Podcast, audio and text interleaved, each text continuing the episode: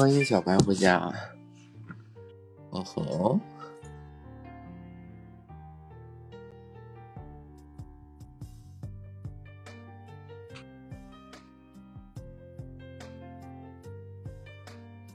哒哒哒哒哒哒哒哒哒。哈哈。应该不是第一，应该是第二。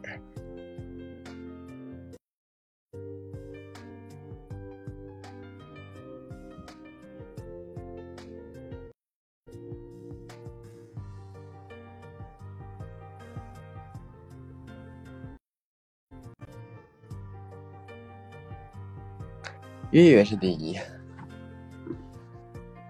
对，月月他可能一直都在直播间里挂着。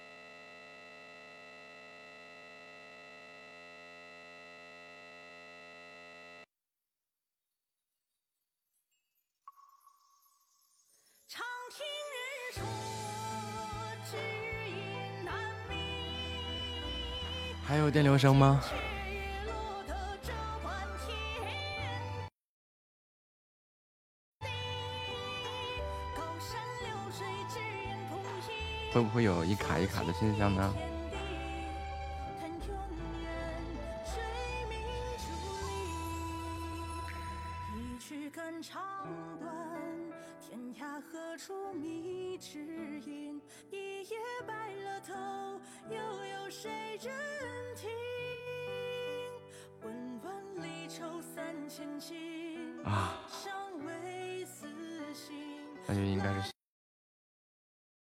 修好了。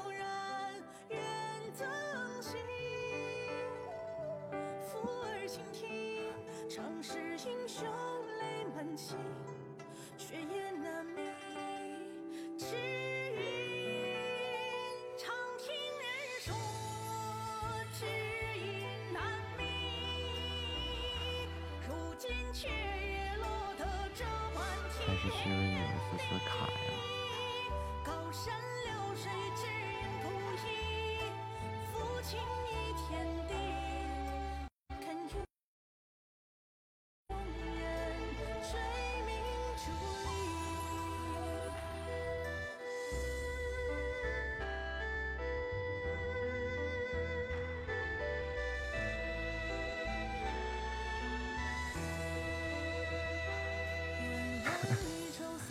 尚未死心，拉近悠然，远灯心，抚耳倾听。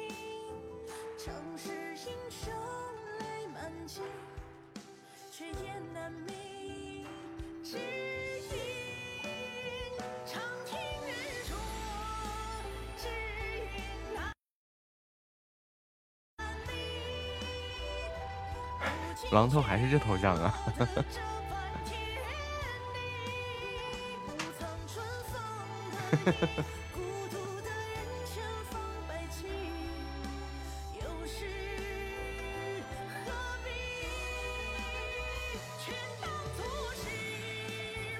有时候会卡一下。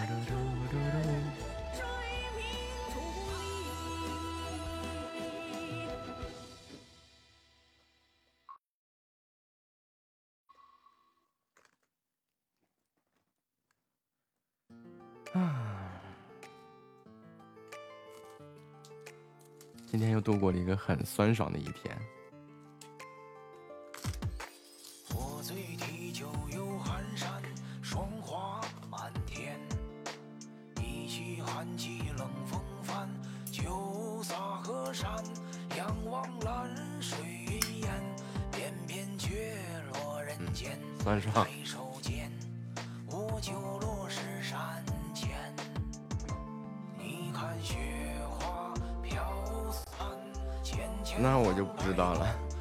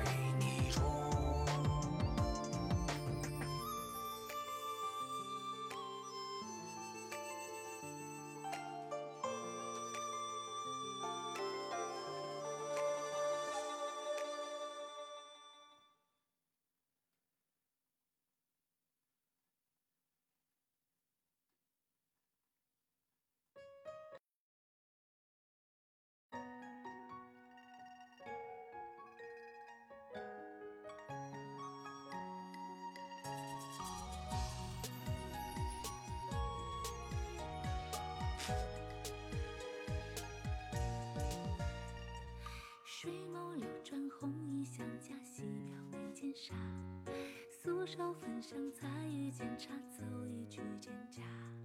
看狼烟四起，乱天下，谁日夜来筹划？手握铁剑，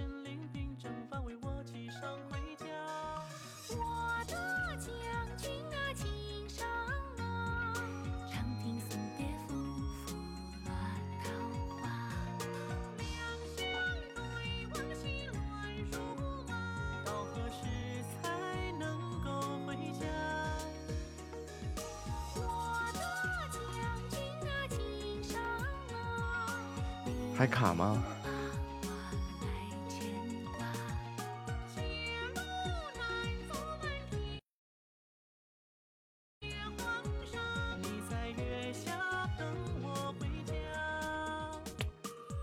我再设置一下。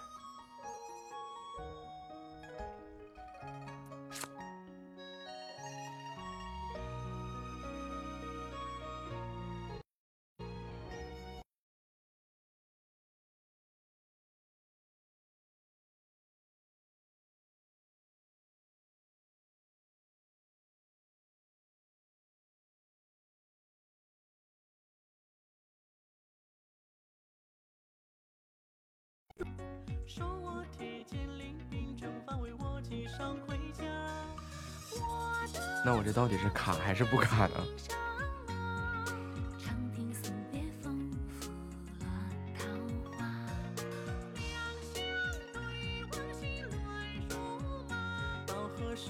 欢迎夏末。回家？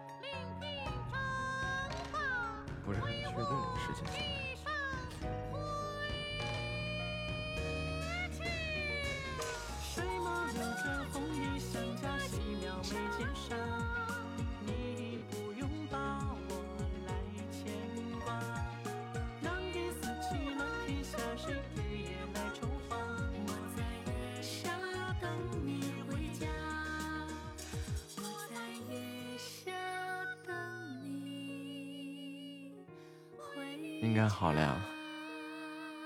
哎，如果好了那是最好的。如果不好的话，我就该刨坟了。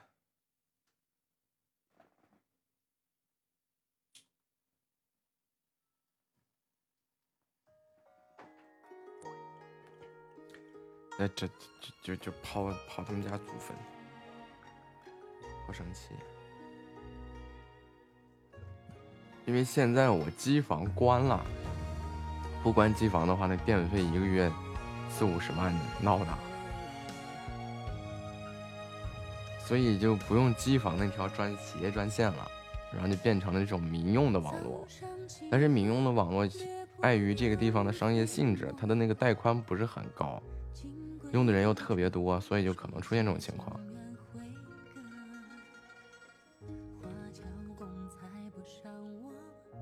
最主要直播它是走的一个上行嘛，就是我要把这个声音转化成数据嘛，传递给你们。你们其实走的是一个下载。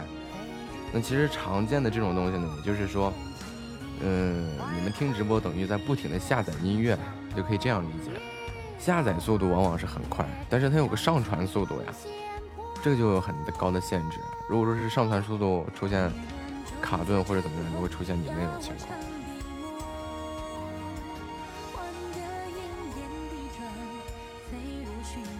而比如说你们给我发一句话哈，你就等于你先把这个字先上传到了服务器端，服务器端接收到你这个字以后呢，因为你是在这个直播间里发的嘛，它再发到我这边来，我再下载下来，它其实是这么一个过程。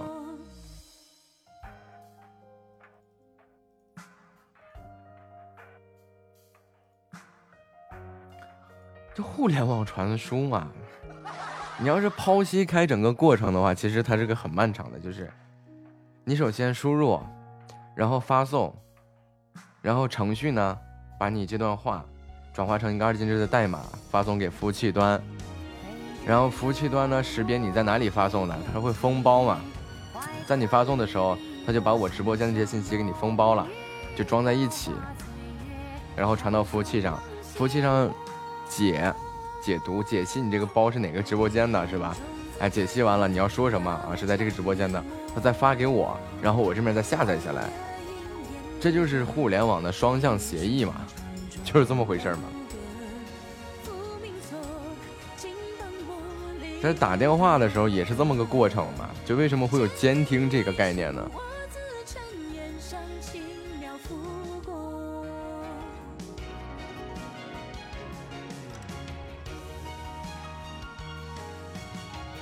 如果说是有监听的这个这个，比如说这个监听什么电话，监听什么手机信息啊，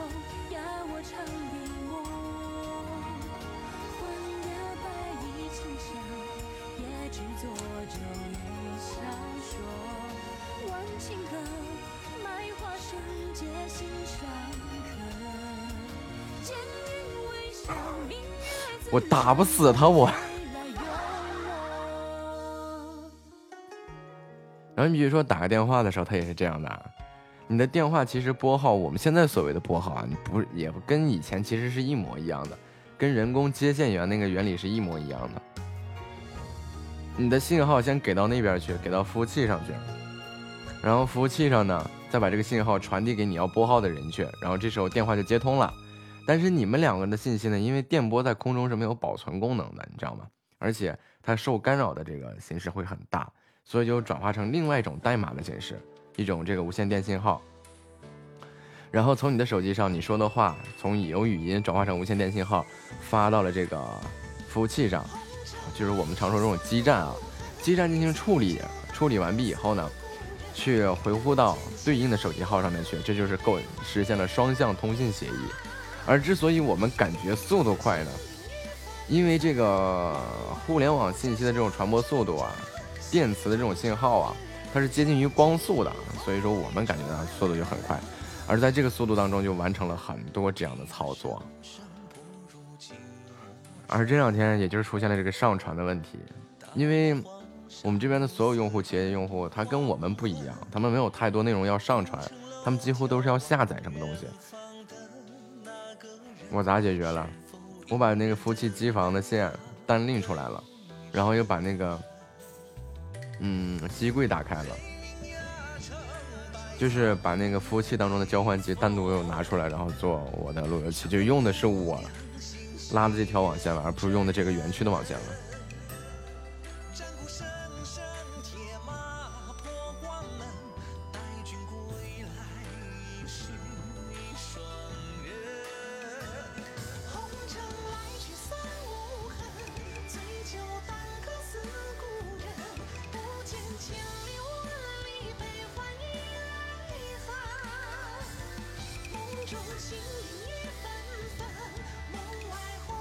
对呀、我自己扯了个专线呀。对，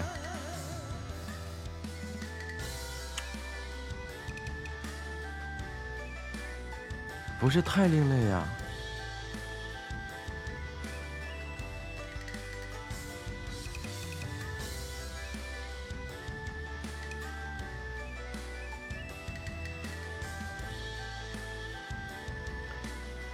就就就差不多这个概念。我不上传，你们下载什么？你想想，你们下载的内容是什么？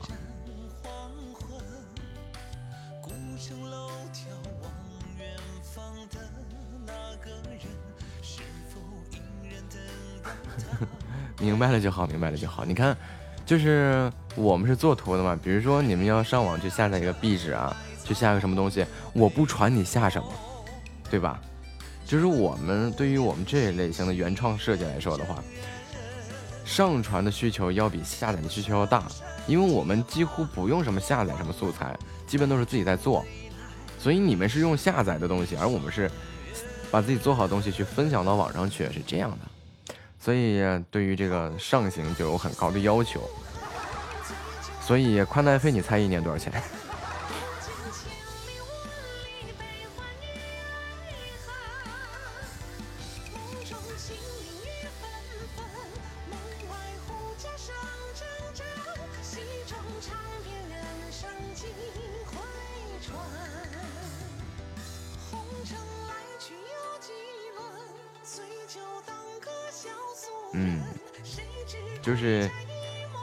呀，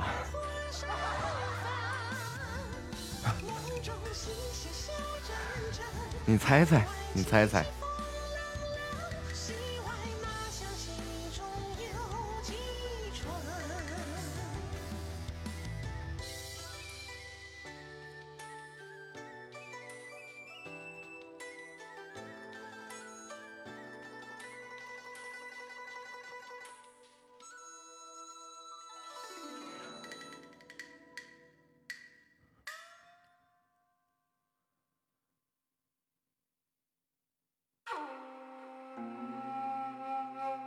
晚上好。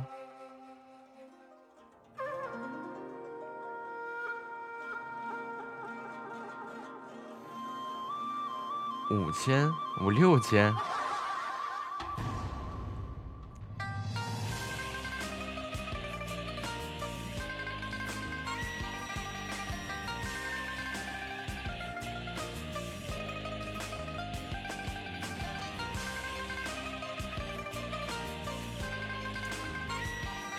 万六万，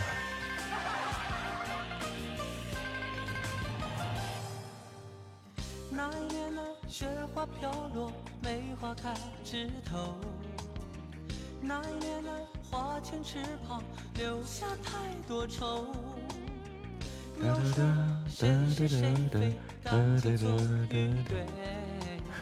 十几万，欢迎五二零九九二，几十万，你们连个零头都没猜到。我们这种线是按流量计费的，就已经超出了你们寻常认知的那一种。一般情况下，就正常的，今年一年交下来是三百七十万的宽带使用费用。爱恨就在一瞬间，举杯对所以不用它，我就我就赶紧把服务器机房就给关了，这电费也贵，网费也贵呀，闹呢。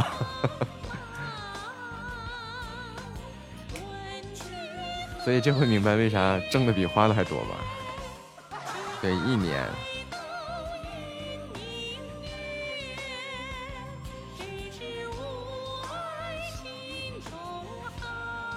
一个月那些钱几千万的话，阿里也用不了吧？阿里阿里一一个月就七八百万吧。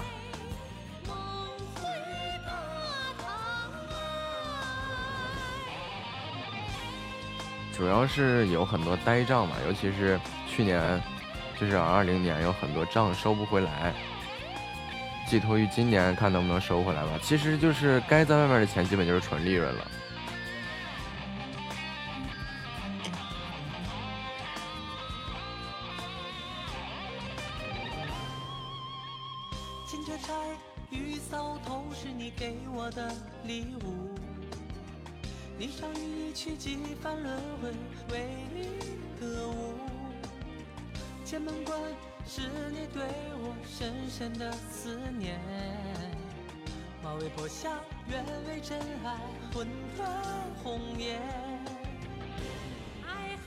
小柠檬回家。就是你习惯了我一这种类别的人的话，基本上很难适应别人。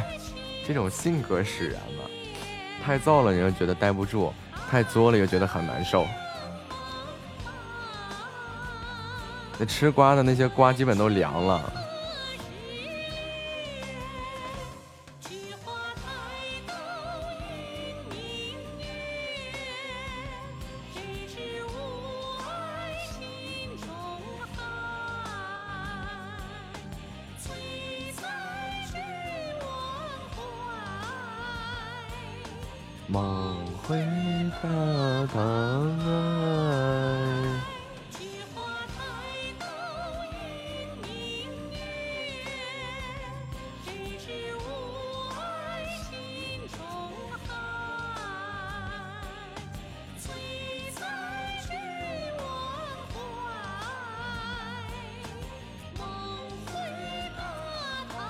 听听啊。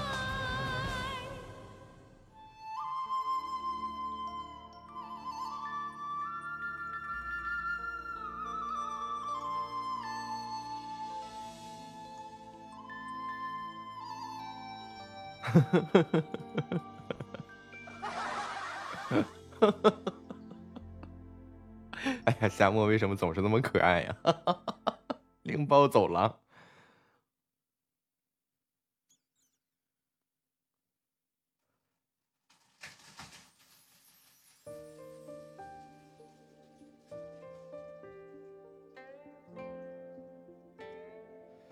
明天弄。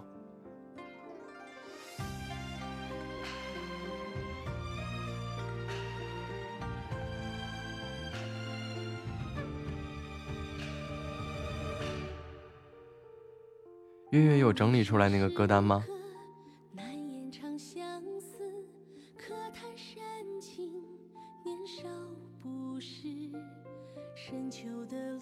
来，接下来我们听听三弟的歌声啊。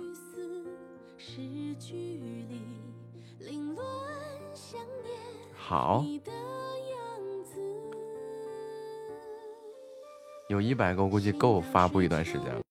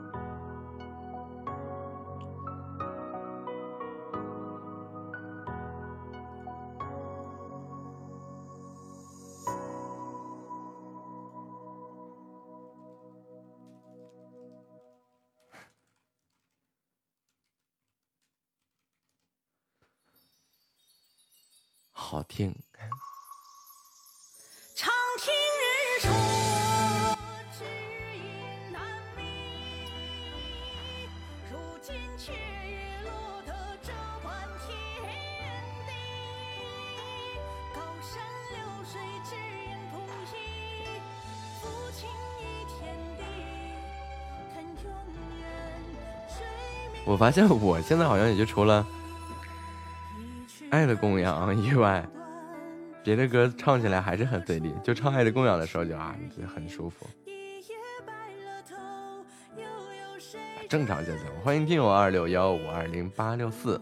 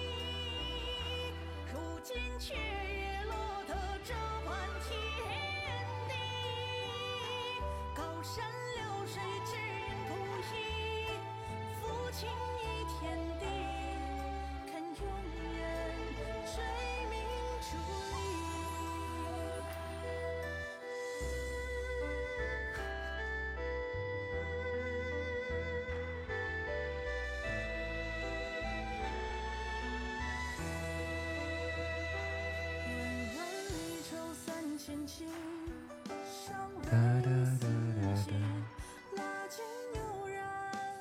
其实恰恰相反很多时候我直播的时候唱那些歌都是第一次唱。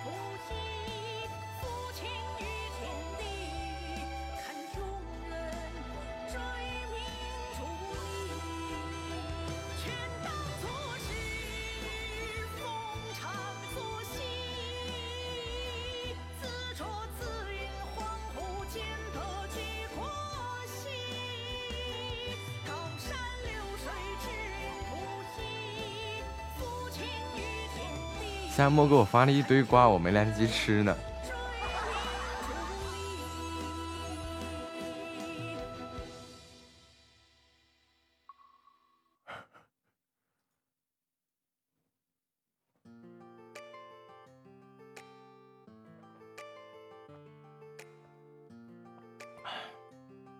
精彩吗？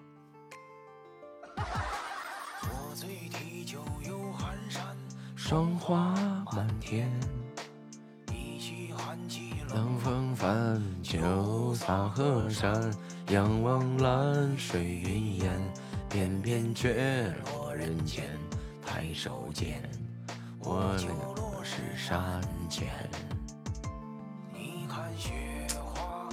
我想起来我最早哼哼那个歌，叫什么来着？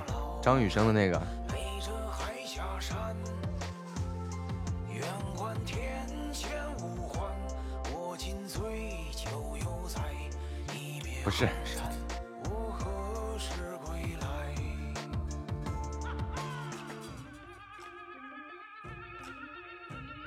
整这个歌一个比一个老，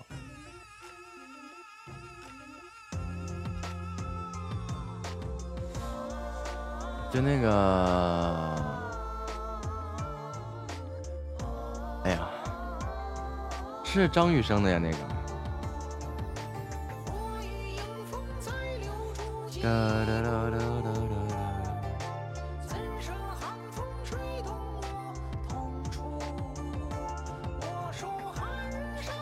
走过咖啡屋。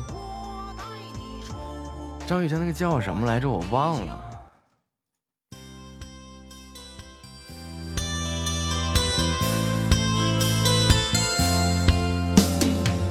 哎对口是心非。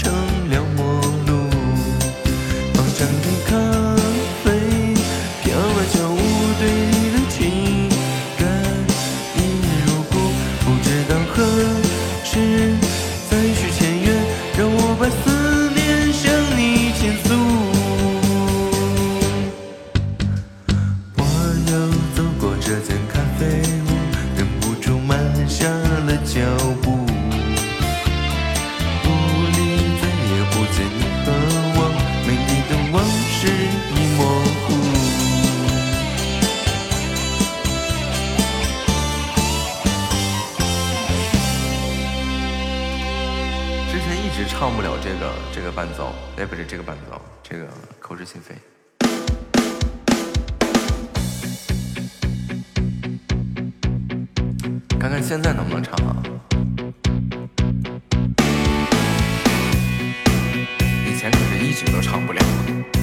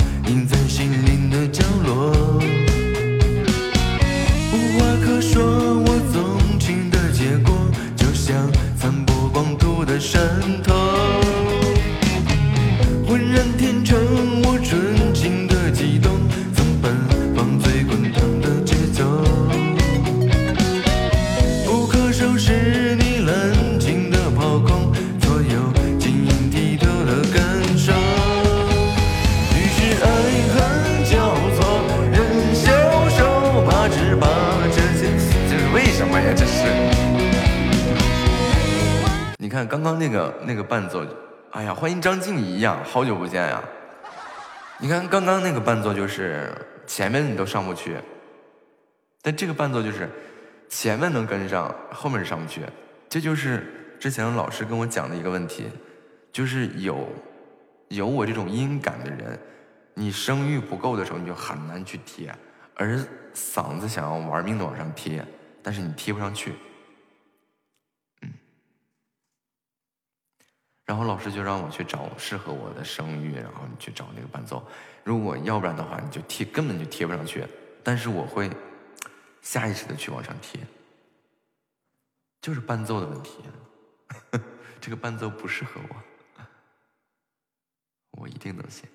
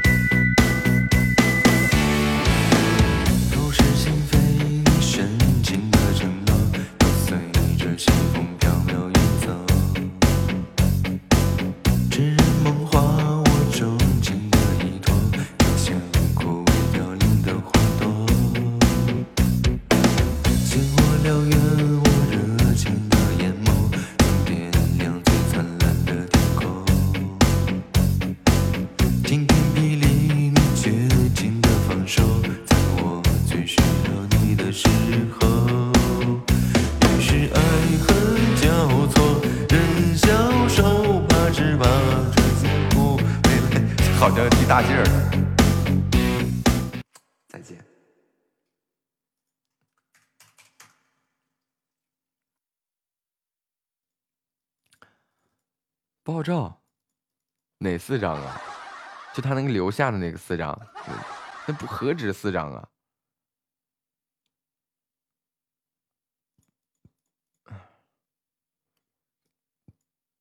就是吧这个声乐这个东西啊是很有意思吧？他这个翻白眼不是有一套吗？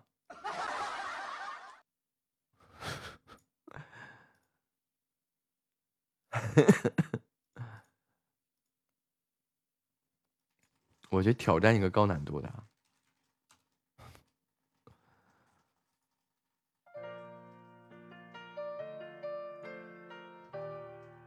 怎么这个伴奏有这么奇怪呢？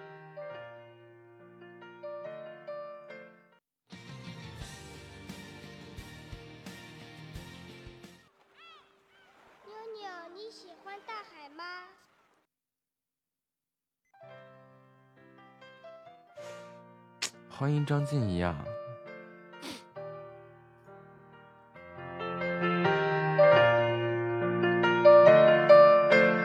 伴奏听的我真不真不得劲。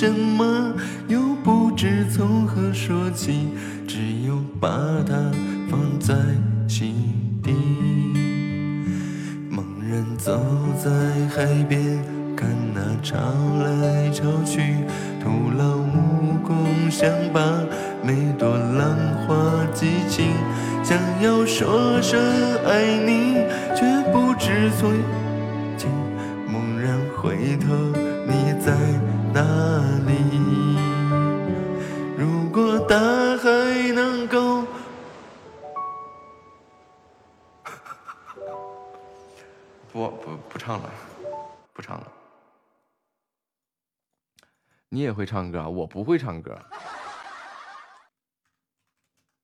这这这个伴奏怎么都跟鬼一样呢？闹着玩呢，都是。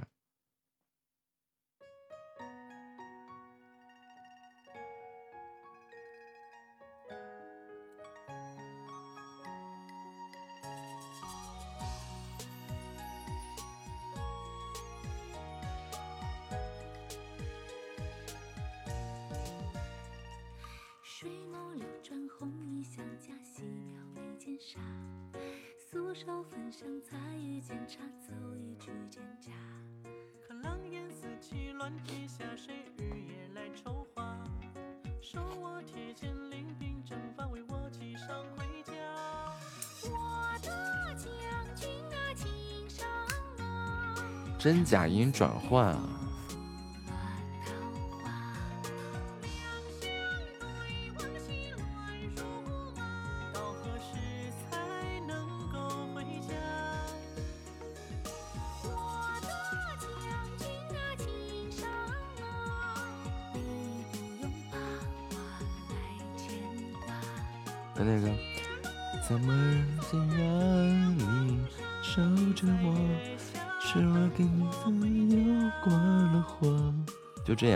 假音转换，一直在学这个东西。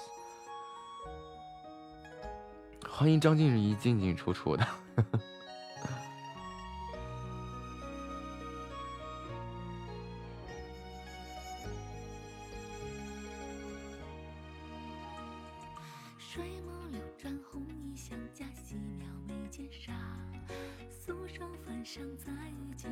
突然觉得学个声乐很简单，是吗？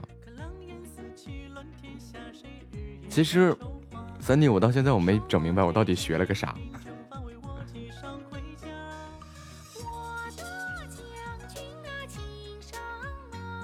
正经练声不是什么背背背咩咩咩背背背背背，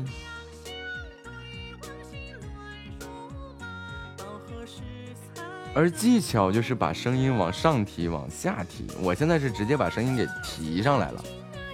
以前就是我现在学会了怎么把声音放下去，就唱那个很低很低的。就是老师说嘛，低音会比那个高音要难唱，其实。而我唱低音这个，对老师都说又是天赋，就是可以唱很低。哦，我用尽一生一世来将你供养。就这样式儿。因为我唱歌会不自觉的低八度、低八度、低八度、低八度，就只要是我下意识里面认为我唱不上去的调，我立马就低八度了。我小九我就我清唱行，别让我跟伴奏。你不用把我来牵挂。狼烟四起，乱天下，谁日夜来筹你那个九宫格我看过了，不就留下那张照片吗？那个位置留了一大片空，在那个安慕希直播间里，有个翻白眼儿四连拍。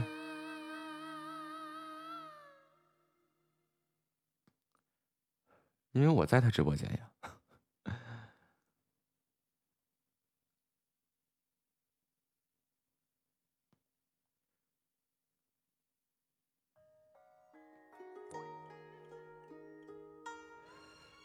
小酒窝就得和钢伴，然后来弹唱。这个目前跟伴奏还没整明白，清唱一下。我还在寻找一个依靠。怎么又唱低了呢？我还在寻找一个依靠和一个拥抱，谁替我祈祷，替我烦恼，为我生气，为我吵，幸福开始有预兆。缘分让我们慢慢紧靠，然后孤单被吞被吞没了，无聊变得有话聊，有变化了。教教我长睫毛，迷人的无可救药。唱的慢呀，它本身就是这么高。然后每次练歌的时候都是这样的，就是本来这个歌可能是 D 调、E 调，老师就得弹成 F 调，弹成 G 调。然后那个真假音转换就就是让你坐在那，师傅，师傅，哎，就一直在这样。然后在后面就是为了怎怎么去放松这个三月份儿，让我去放松这个这个这个口腔的话，就是那个唇颤音嘛，就是拖着这个嘴啊。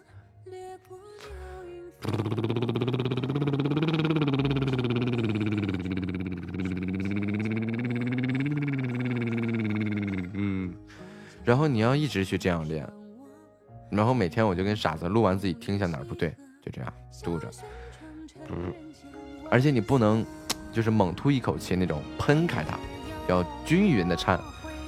练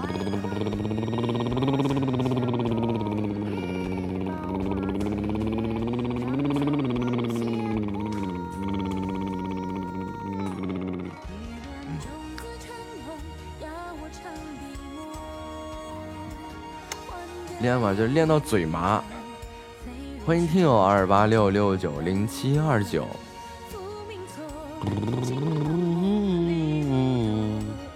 这就漏气儿了，就你发现你嘟不出来的时候就漏气儿了，然后要控制一下这个气儿，让它很均匀的出来，不能漏气。嘟嘟嘟嘟嘟嘟嘟就是不够放松，反正一直都在找这是各式各样的状态。然后那种假就是真假音转换的时候，你就要唱歌去找那种破音的感觉啊！我用尽一生一世来将你供养。然后就练了那个孙悟空那个师傅，然后就是破音了吧？但是你再把它再再控制一下，师傅，然后再控制一下，师傅。不费嗓子，就是你刻意去去让它就是彻底放松了，就不不对嗓子有任何控制的这种情况，是声带最为放松的这种。然后呢，你要找到这种感觉以后再去练那个声，就是如果你没放松下来，你的那个音就是不自然的那种破掉，那就不行，就会费嗓子。然后就一直在在在在练，老师就说你唱什么，今天没有热门。你唱什么歌，你都要去去找破音的感觉啊。然后这个这个被他纠正了这种发音方式以后啊，然后我又破音就又很难，不像之前，之前就是就是我唱不上去以后，就是有个意识啊，你该破音了，就会就会很自觉的去破音。倒不是说我真的会破音，而是他就是这部分这个肌肉啊，声带它自然而然就破音了。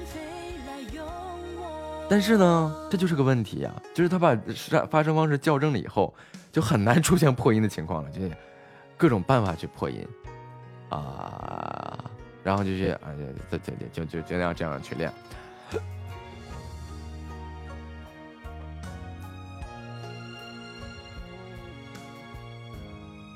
然后一直说这个过火很难唱嘛，但是其实老师就说这个过火很难，过火就很难，就是过火很容易唱，但是老师就说过火很难唱的。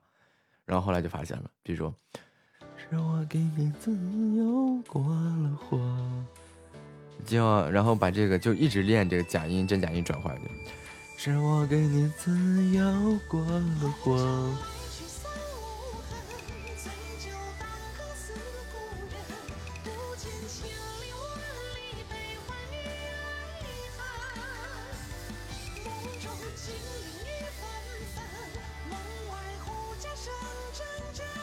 而且老师说我是一个就是属于那种比较持久的会唱歌的人，就是嗓子不会出问题。就大部分人你经常频繁用嗓的话，这是那个嗓嗓子里面声带会长个小结，叫声带小结手术，要去把那个小结割掉，要做手术。然后而像我这种呢，就是嗓子特别抗造，就怎么霍霍都没事儿。就经常老师给我上课嘛，一节课下来，老师就一直跟着我弄，一直跟着我弄。我嚎叫一节课没事儿，老师嚎叫一节课不行了。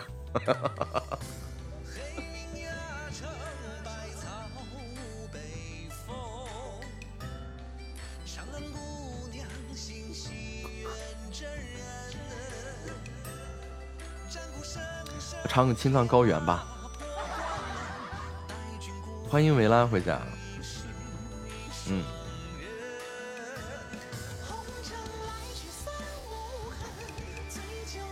我说三月份的时候。再让我准备，我就当场给他唱一个。亚拉索，这就是青藏高。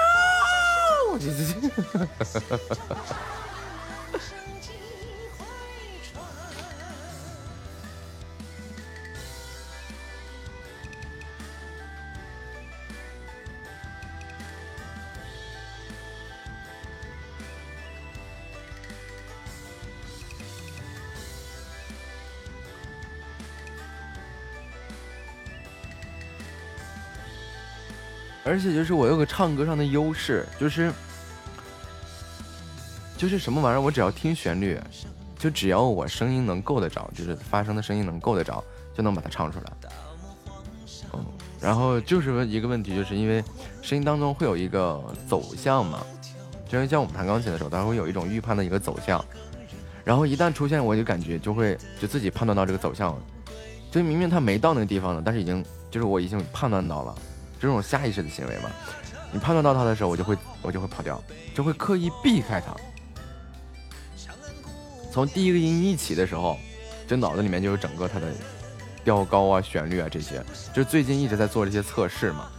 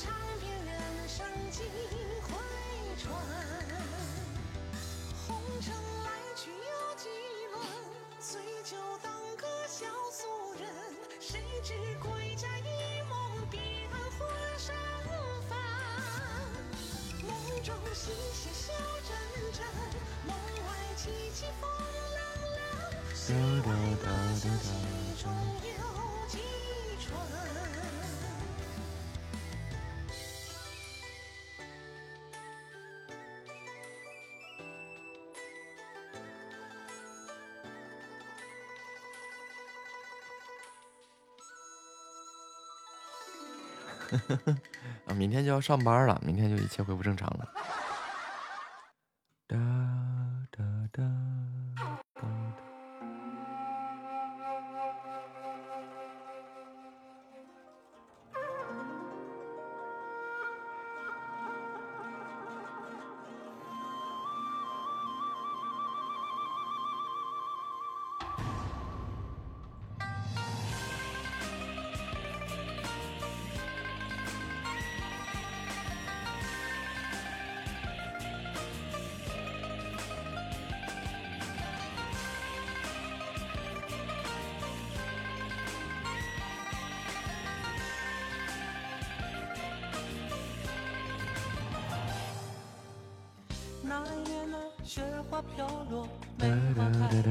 呀，加油加油，鼓掌鼓掌！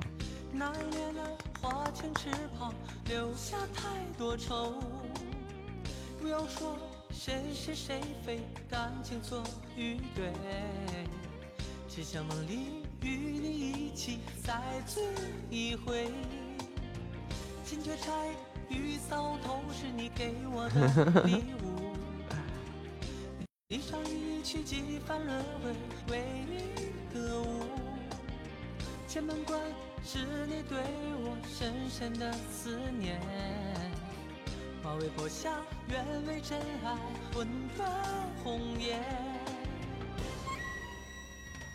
爱恨就在一瞬间，举杯对月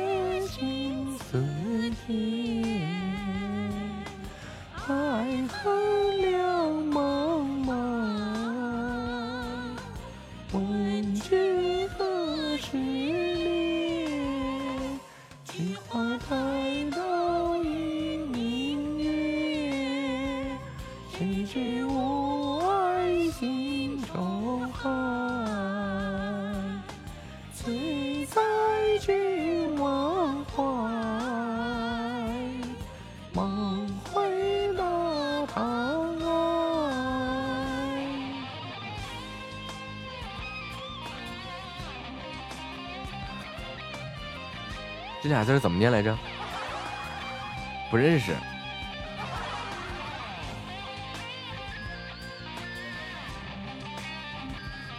然后测出来以后你是抑郁症抑郁癌晚期。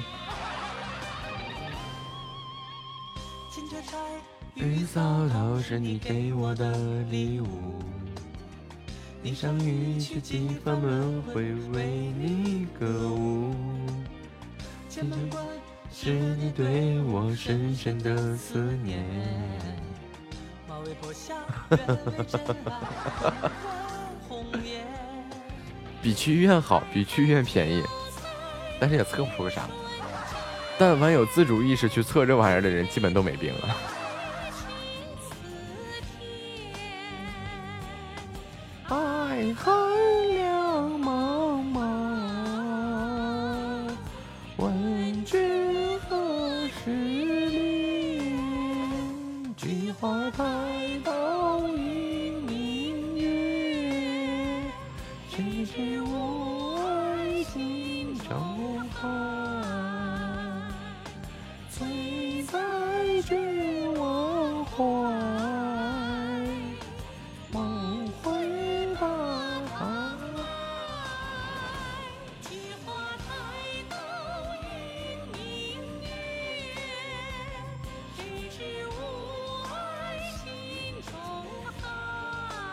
你要这么说的话我就去试一下呗。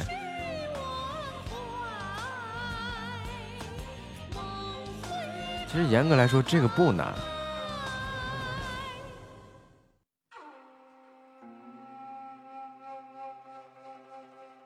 对这个不难。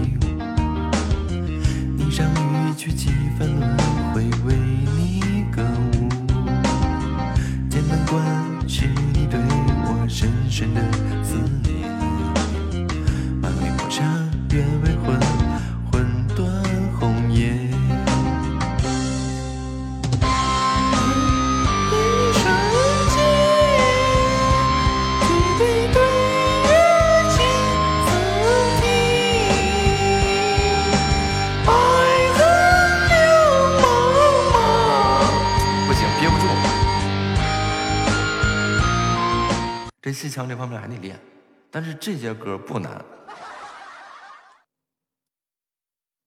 这些歌是真的不难。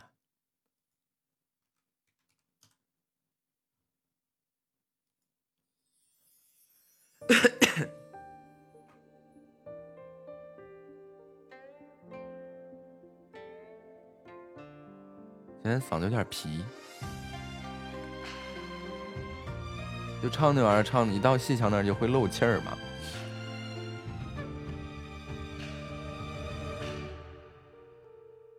梦里深时刻，难言长相思。可叹深情，年少不识。深秋的落叶，初春的雨丝，诗句里凌乱想念你的样。哎，想起来一首歌，行到水穷处，坐看云起时，眉间发上白露沾湿。清茶饮一盏，红豆折几枝。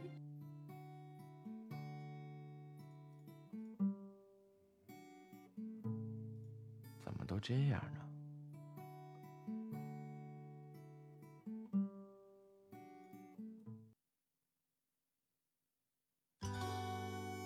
纷纷。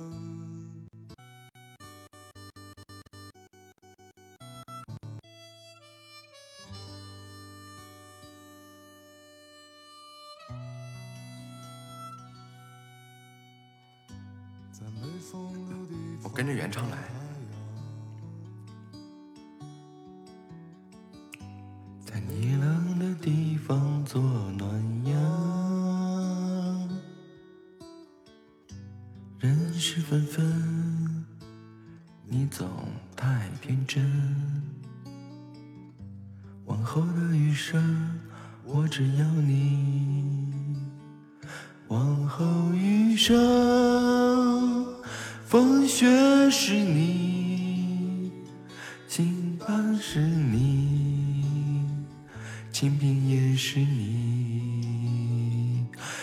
荣华是你，心底温柔是你，目光所至也是你。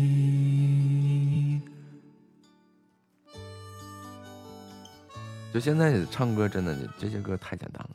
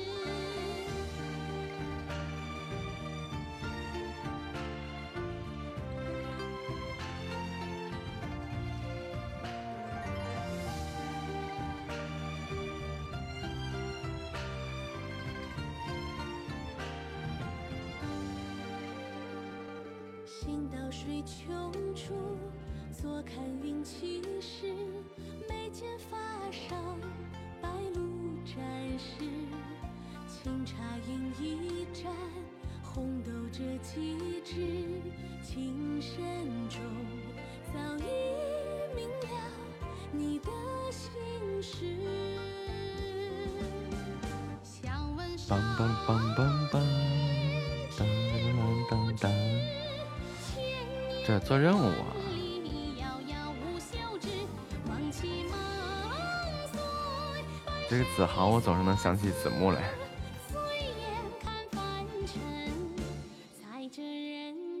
欢迎干饭西他爸比，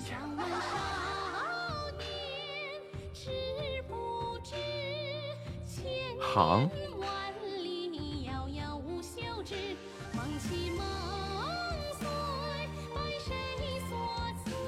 子木以前叫一行，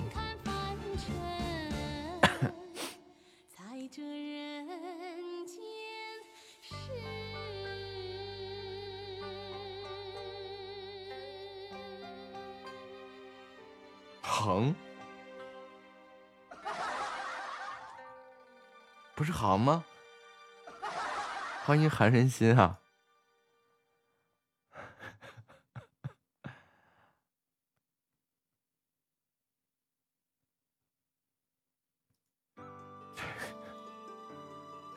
说的好像你自己也不是百度出来的，你在发上截图的这一刻，就咱俩都差不多。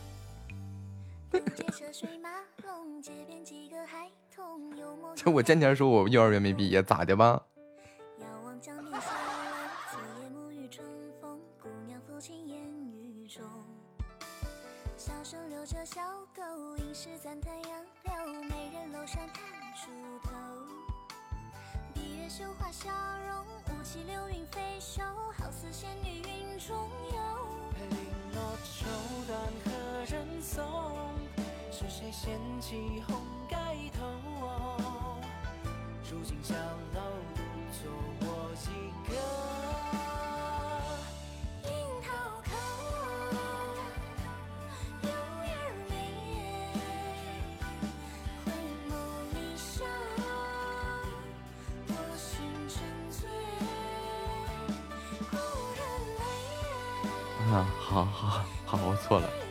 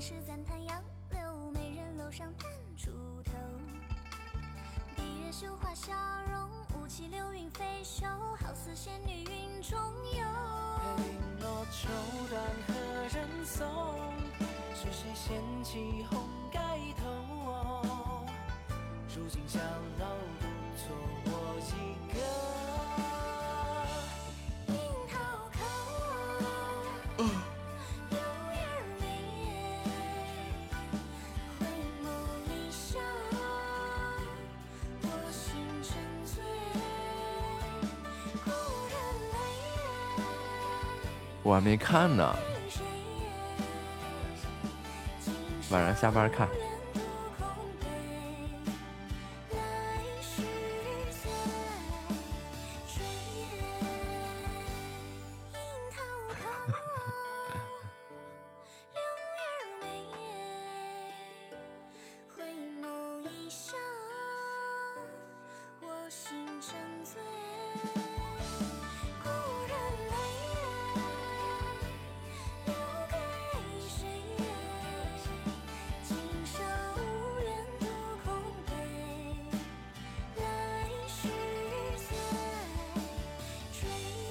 耳机。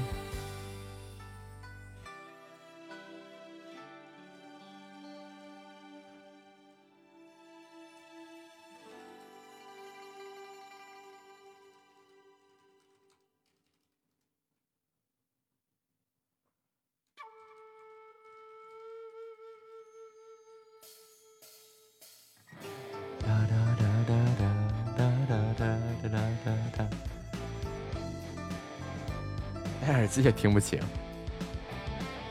闹呢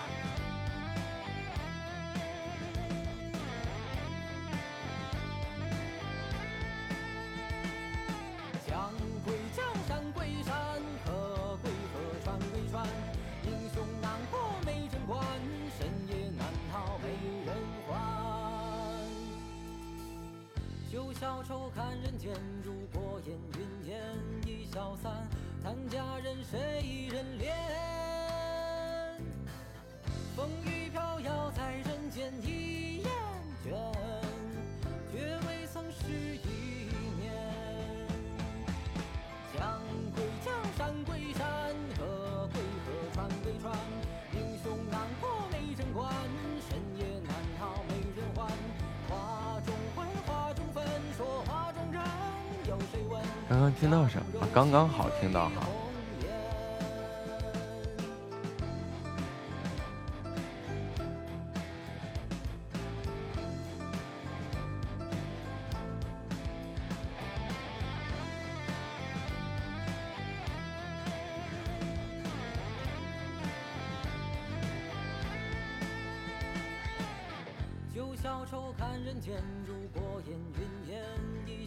欢迎言之爱回家。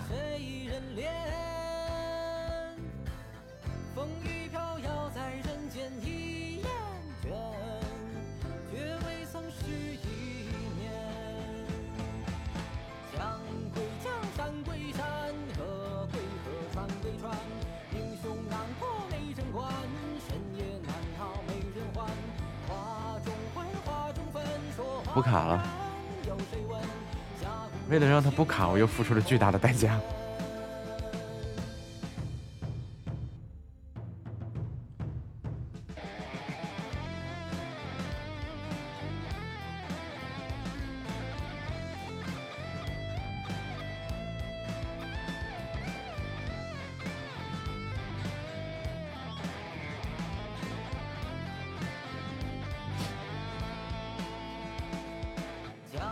今天没没到休息的时候呢吧。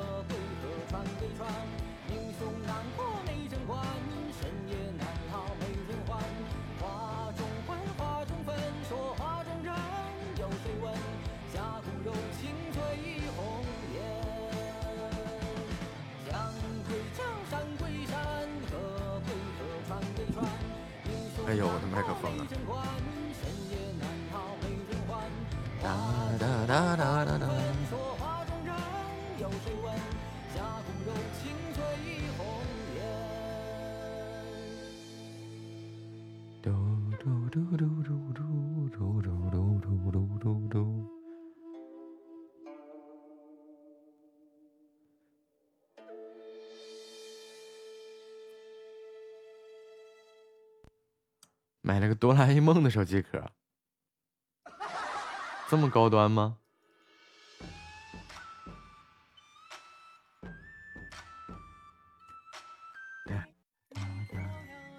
你好，方便面。Hello，小哥哥，Hello，晚上好。呃，晚晚上好，晚上好，木子海星，啊、啊这是这是这是你的 ID 还是前前面还是后面有有海金是工会工会吗？对，海金是工会。哦，海海星，这个工会是应该是个新工会吧？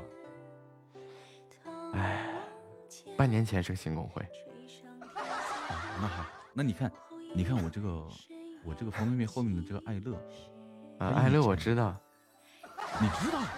啊，我知，我最早刚开始的那个就是 Hello，你好，之前我刚开始直播的时候，就是爱乐家的两个那个这个小姐姐在帮我做场控，一个天哥，一个瑶瑶嘛，哦，嗯天哥给你做场控呢？啊，你认识他呀？哦，他昨天还在还还还到我直播间来逛了一下。对他不已经退出喜马了吗？哎，不是，等一下，我想先打断一下咱们两个人的聊天。队长，你，嗯嗯，啊，我竟无语泪凝噎。天，队长去打我去了。啊，呃，没没有没有没有没有，开没开个玩笑 啊。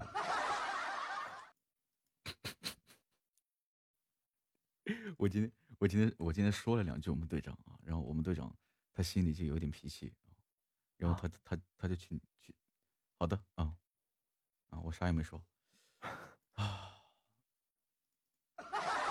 这是在说什么？不是不是不是，我我我在我在跟我们这边的的跟我们这边的在在在在聊天啊啊啊啊！啊，我我刚准备发挥一下，然后他跟我说让我专心聊天。行，那你先发挥着。呃，那那那那小哥，我先我先我先我先把麦闭了，然后然后我我我好好好好跟他们谈谈心，好吗？嗯，好嘞，好嘞。嗯嗯，好的。来。哎呀，这是个什么事情？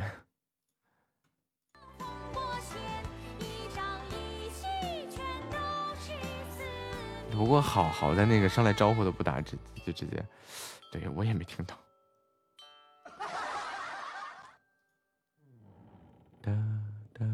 哒哒哒哒哒哒哒。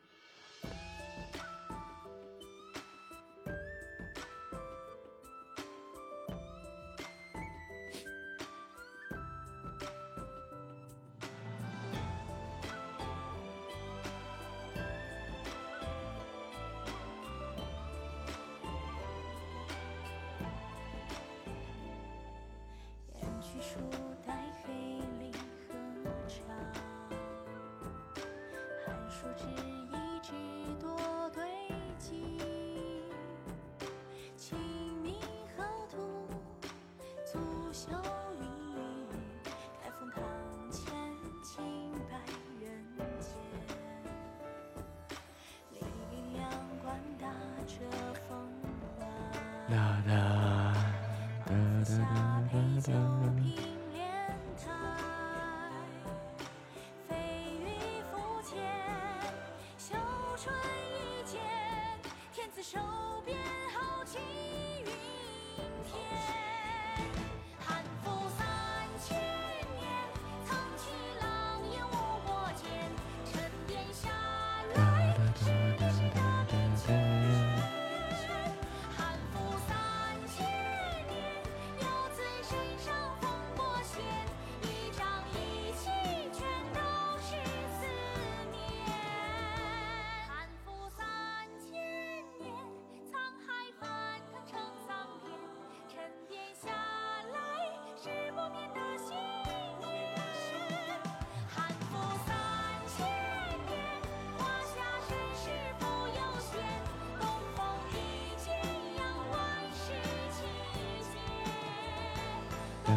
da da da da.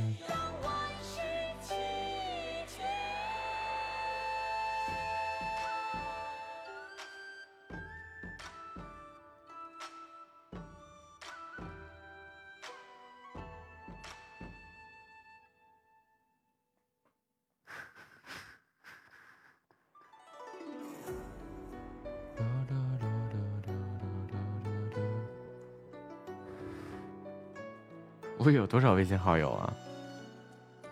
一千七。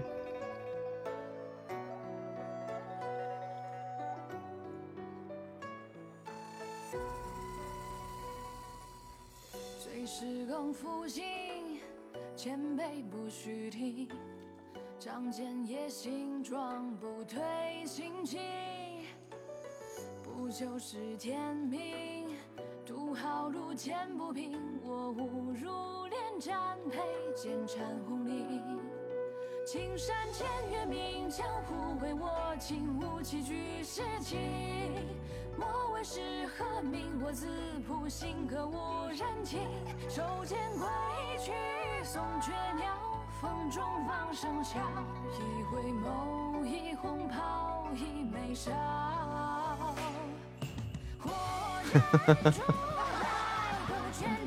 你看看是不是给你回的呀？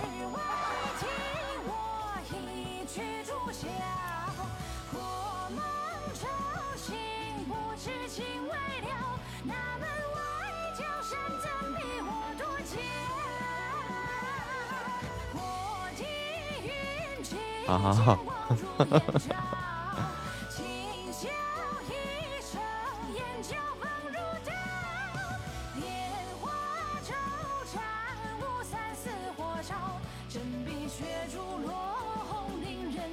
欢迎美人鱼呲呲啊！哒哒哒哒哒哒哒哒哒哒，那我这一千七的人该怎么办？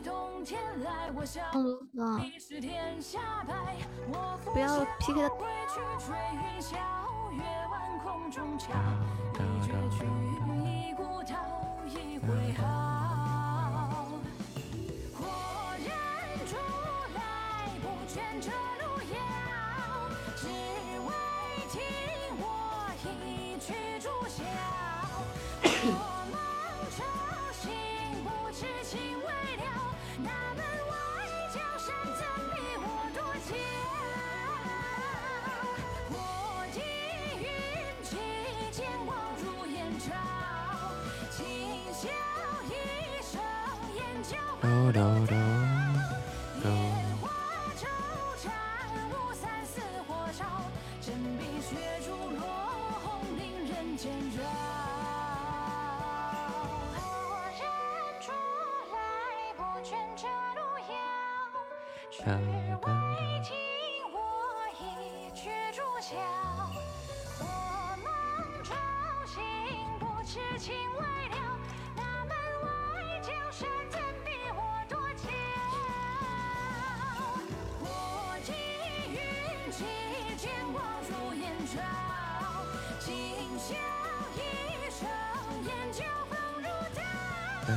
da, da.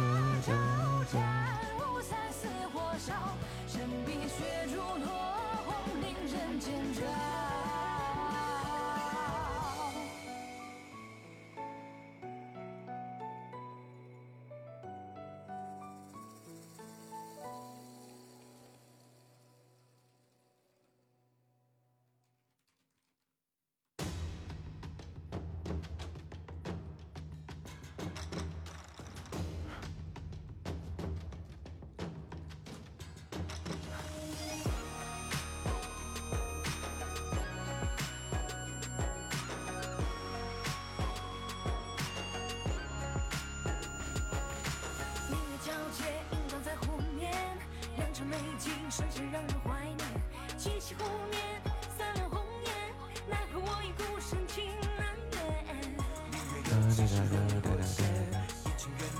人满面我知道世事难料风月万奈何终难随人愿欢迎人帅心善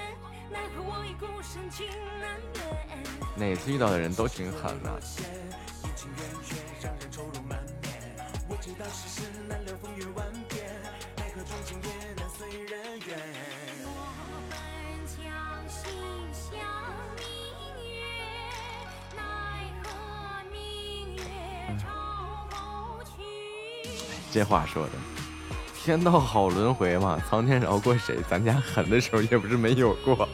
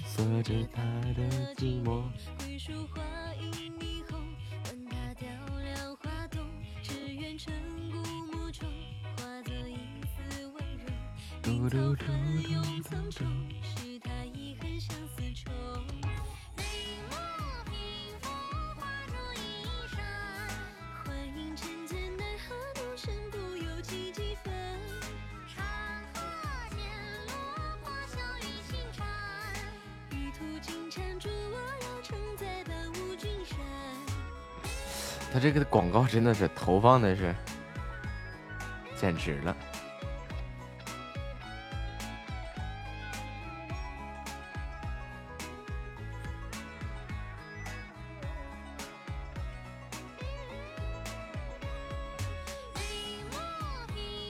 就是专辑里也会被丢广告嘛，啊，就各种能利用的位置全都是广告，要挣钱嘛。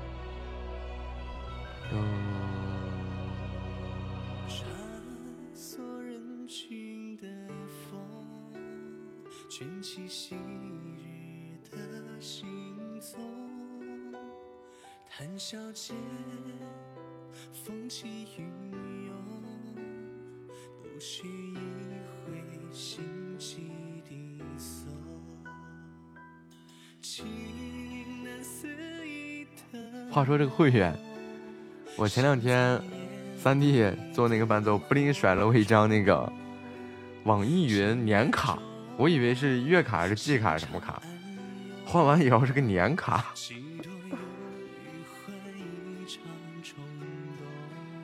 我不知道我用来听什么。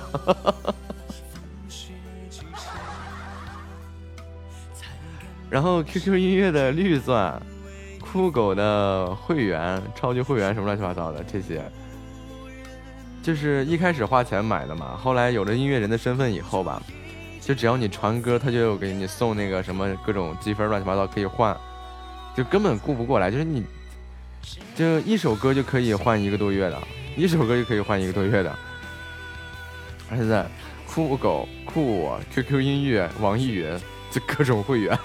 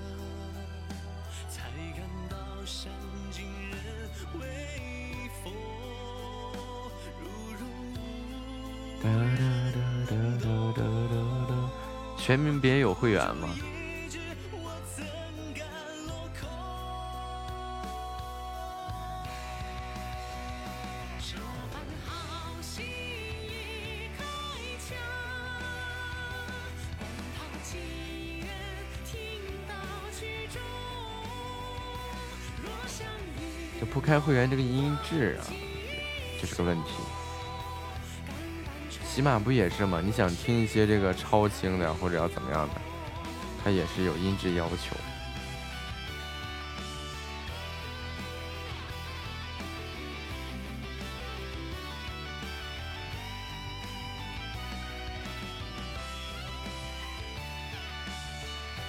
不唱，不唱，你开它干嘛？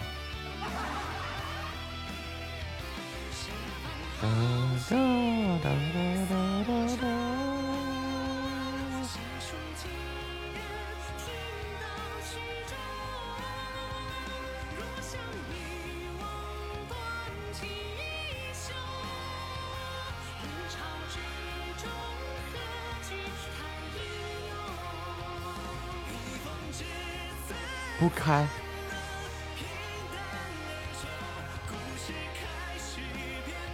那你下它干嘛？那不就用来唱歌的吗？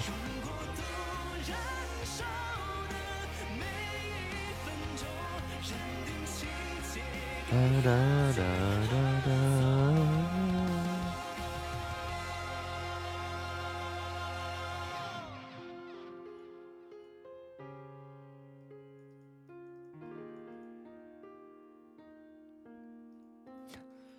这就是我们经常说的听不出个好坏来。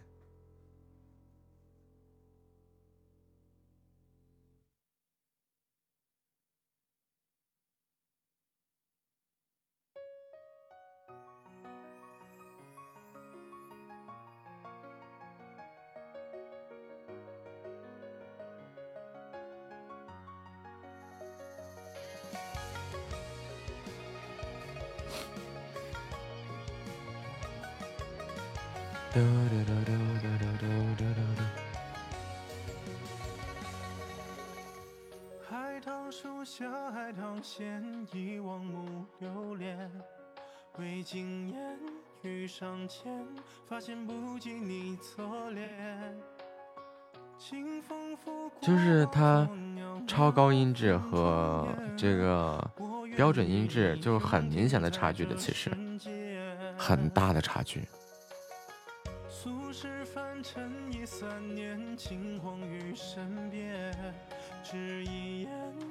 心间，不惜尽于其缘。这个差距就是也不用说非得上专业的耳机也能听得，随随便一副耳机也能听得出来，就手机也能听得出来。你听标准音质的时候，你手机声音如果推满的话，有各种爆音啊，各种滋滋啦啦的那种。但是如果说是你那个你听超清的那个音质，它就不会这样。它的这这个差距其实特别明显，就单外放就有很大的差距。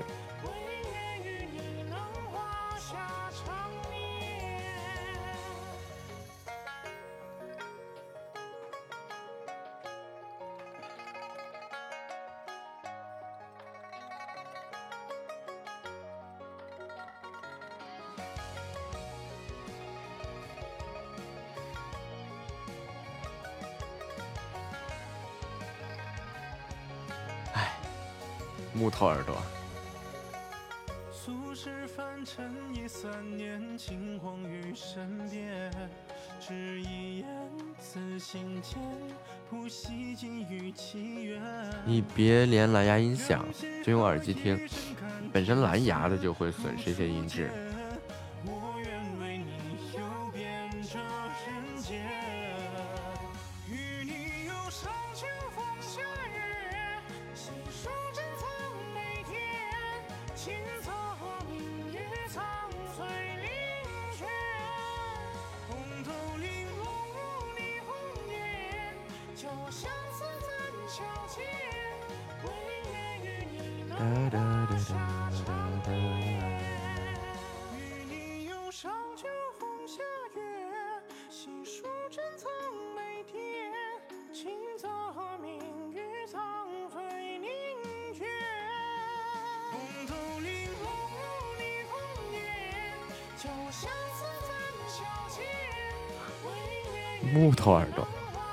出音质上的区别来。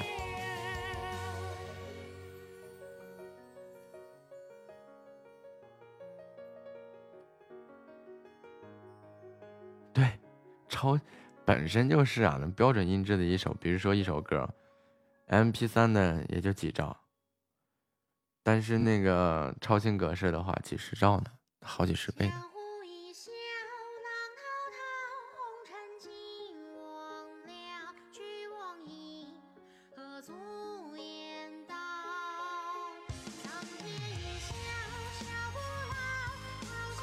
那你家还留什么连开连什么宽带呀？直接把手机卡拔下来，插在一个那个无线网卡上，丢在那儿，就当个热点，一直连那玩意儿就完事儿了。四 G 速度不比宽带快呀？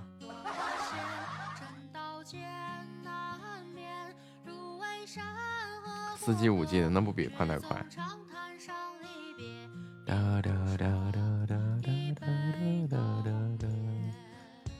电视也可以用 WiFi 呀，看过刀光照亮过黑夜，下对呀，弄个五 G 的那种无线路由器，把手机卡往里一插，咋咋咋那速度嗖嗖。的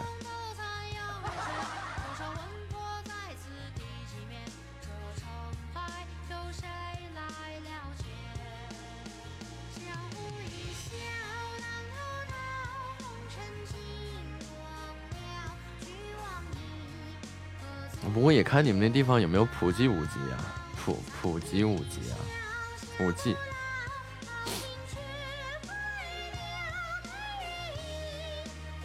就就是你们都不会折腾这些东西啊！你要是会折腾这些东西，就那天我还跟小白聊天呢，我说你要掌握一切可利用的资源呀，你生活当中也可以节省下来不少嘛。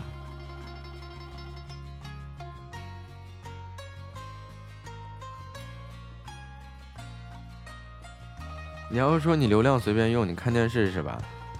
然后网速啊还要好的话，那你这这太简单了，直接把宽带就拆了，宽带注销了，不用宽带了，然后花一两百块钱买一个那种好就是高品质的那些无线 WiFi，然后把手机卡插进去，然后一激活，然后每个卧室装个 App，装个 AP，一共加起来三四百块钱，全家五 G 网络，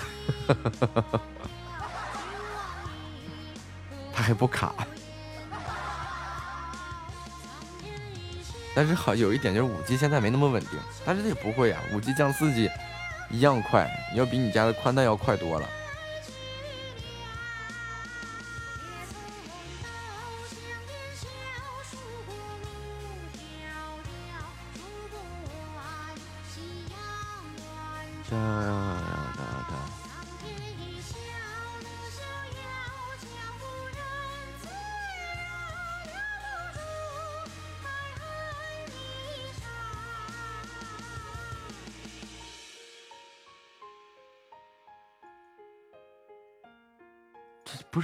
我跟你说，这对于我来说，就是上网买两个路由器，买买一个路由器，买两个 AP，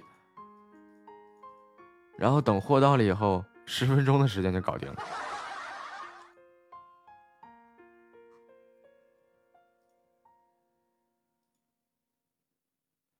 欢迎红尘殿下。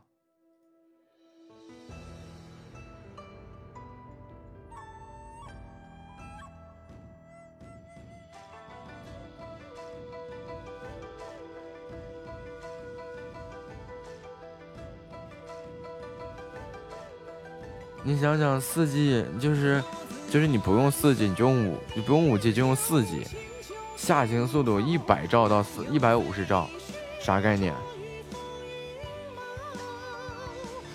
就一个 G 的东西，就只需要十秒钟就下完了。虽然说这是个理论上，但是完全可以实现这个东西，就需要个好点的路由器，大可快多了。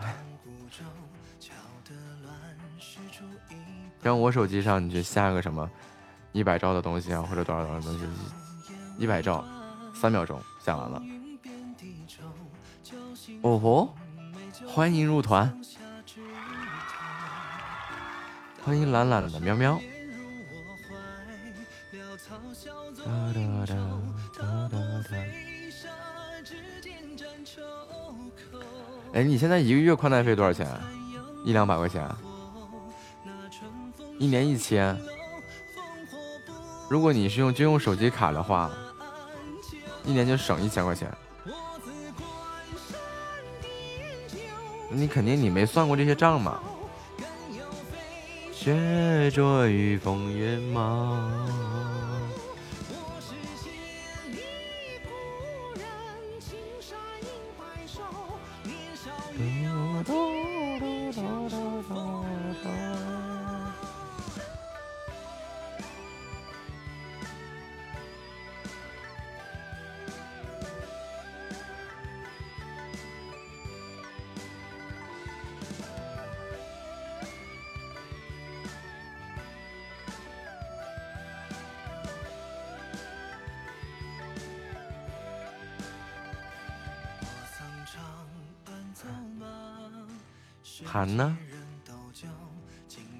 听什么呀？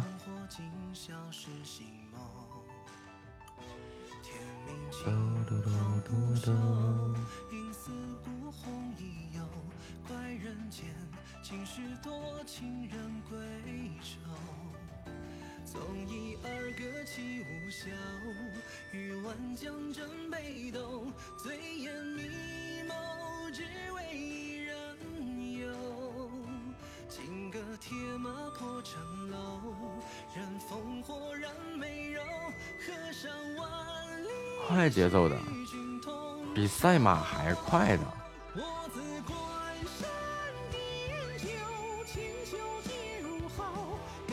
我操比！比赛马还快的，来，你就来个短的吧，你长的懒得弹了。欢迎陌路回家。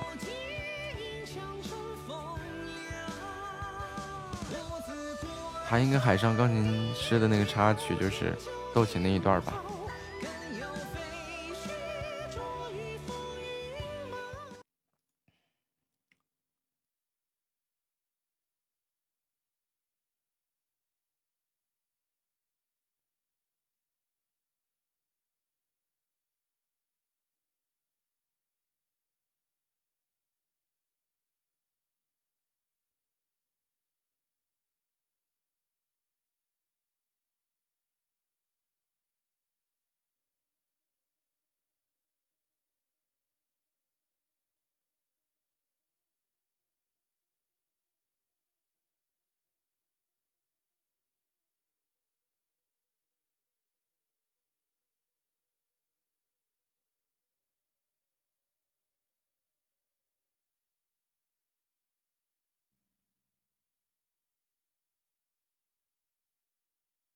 没没没没没，我我在，因为回来琴没开，刚刚在开琴。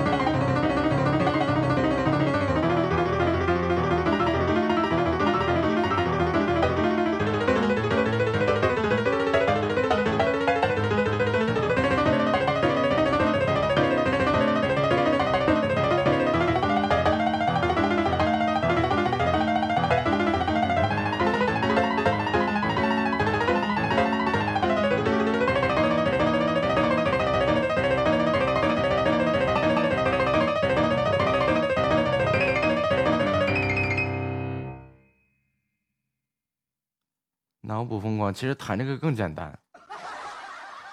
因为可以作弊来的嘛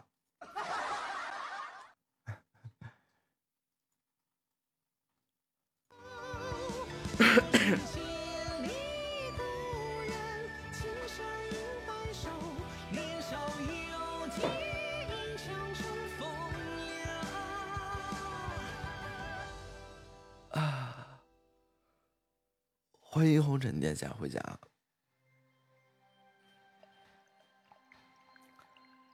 哒哒哒。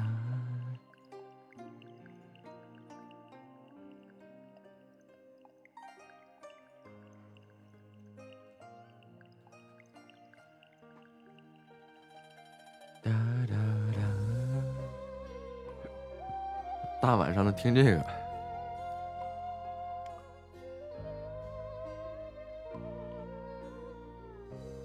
不是。你是冰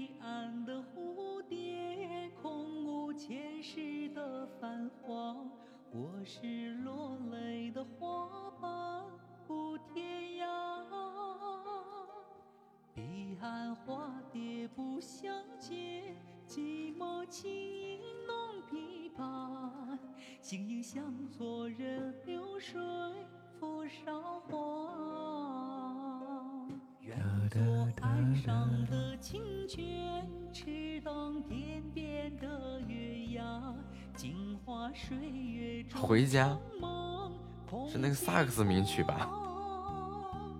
三千青丝变白发，这个这个东西。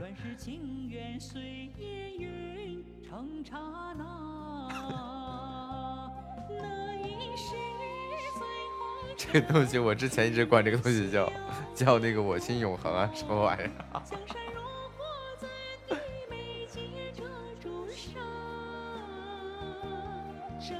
这才是我们家正常的头像啊。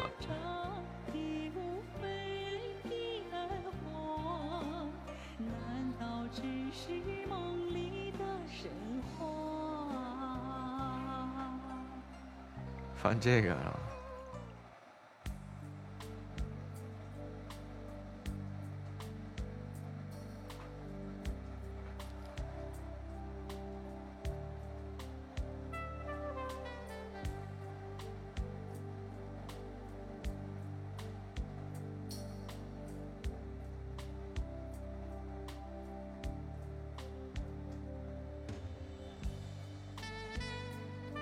以前我也总放这个后来手懒了就懒得放了。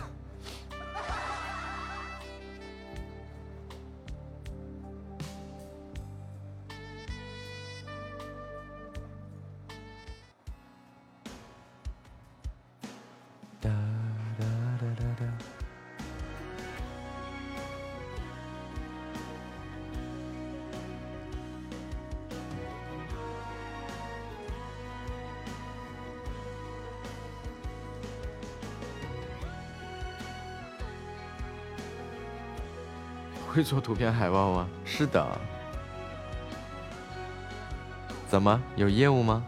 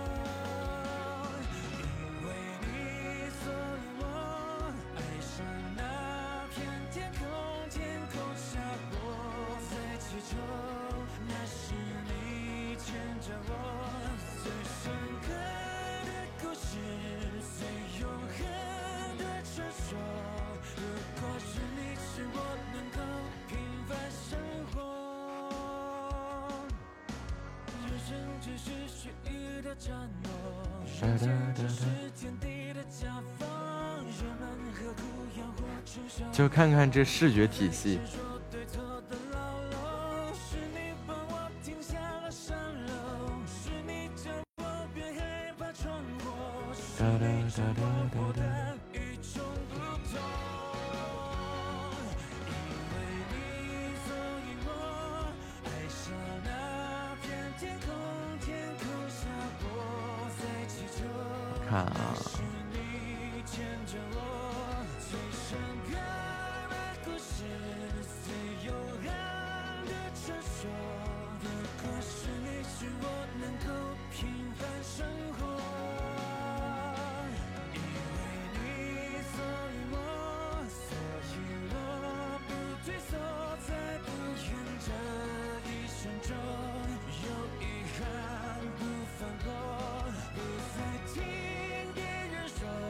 唯一拥有视觉体系的直播间。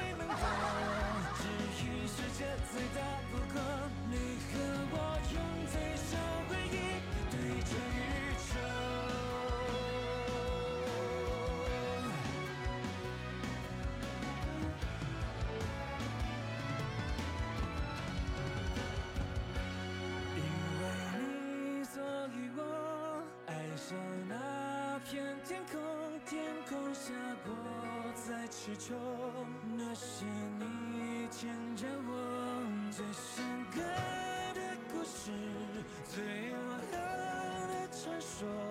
如果是你，是我能够平凡生活。因为你，所以我，所以我不退缩，在不远这一生中，有遗憾不反驳，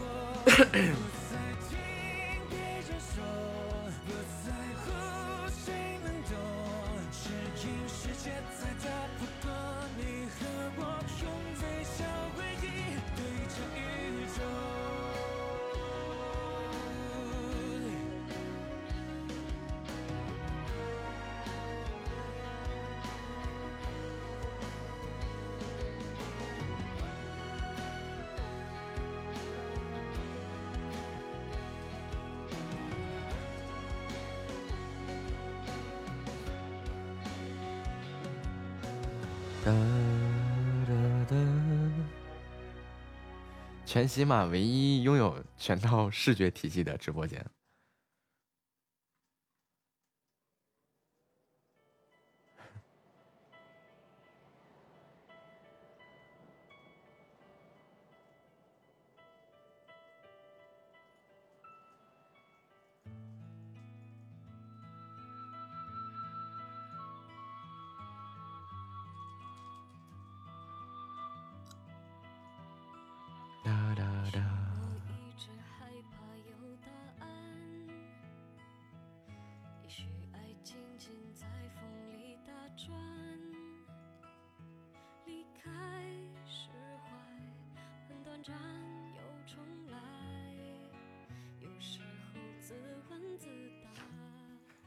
一套本身就是嘛，建设一套完整的视觉体系。就虽然它是一个音频直播间，但是谁只要看到相关的颜色，看过这样看过这样的风格，立马就知道这是咱们家的东西。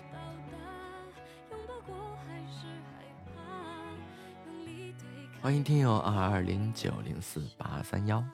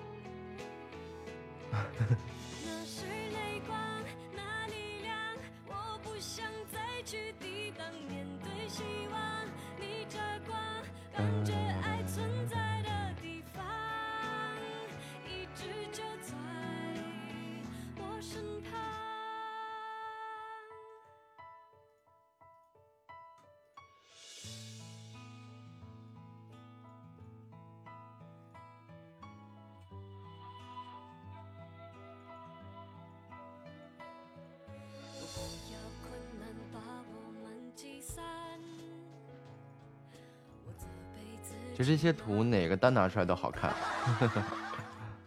放在一起也好看，挺满意的。因为我也是第一次去认认真真的真的把直播间弄出一个视觉体系来，这个从来没有过的事情啊！哪个直播间这么干过？这也是我这第一次这么做。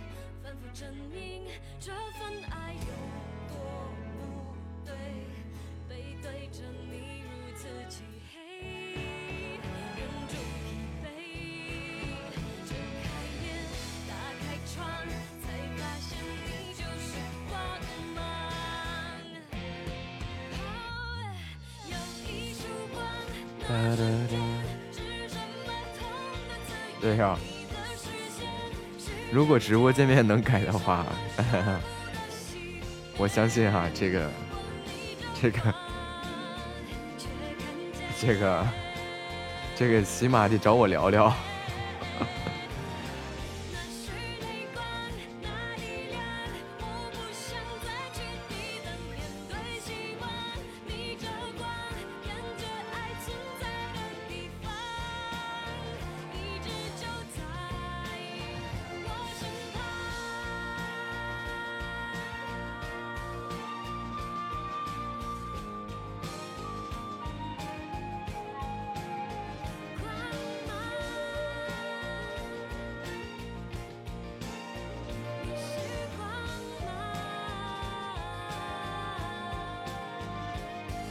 花花，让主播自己上图啊。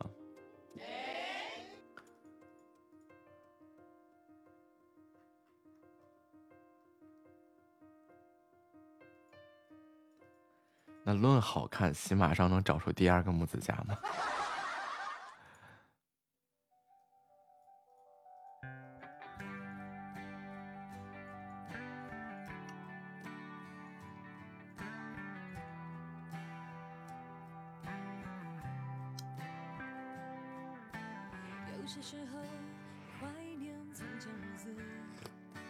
除非啊，和天真里就是等什么上这个主播上亿了，或者是怎么样了，你就有跟他谈判的权利了。他可以让技术部门给你开发一下子。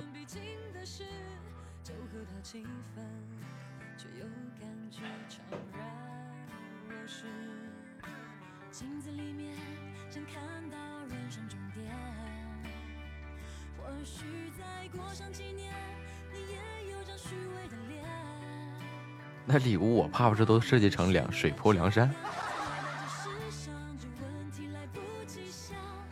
什么垂杨柳？感谢夏末送来的垂杨柳啊！夏末你又倒拔了一棵垂杨柳啊！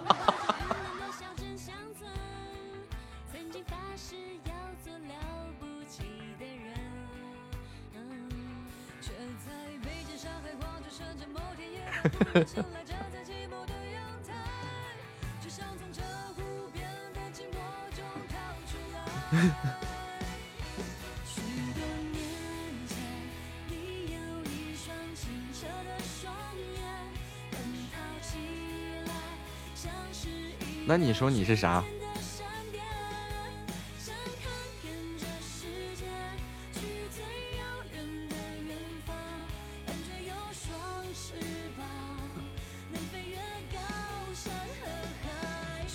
那就感谢这个夏末送来的烈酒一坛啊，还呼二娘是吧？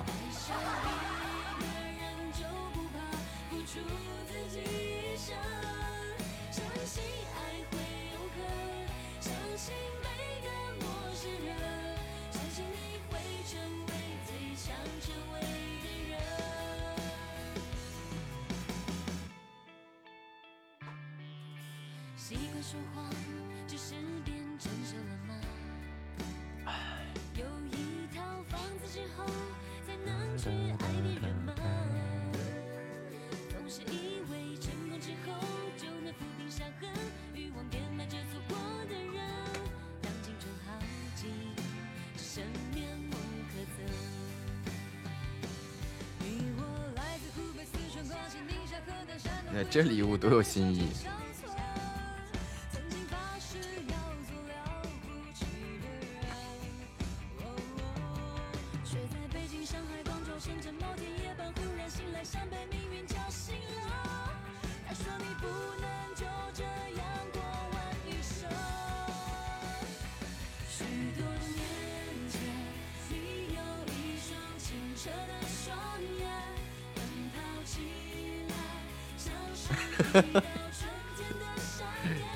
一梁山天天好汉歌的放，整啥浪漫呀？欢迎小摩卡。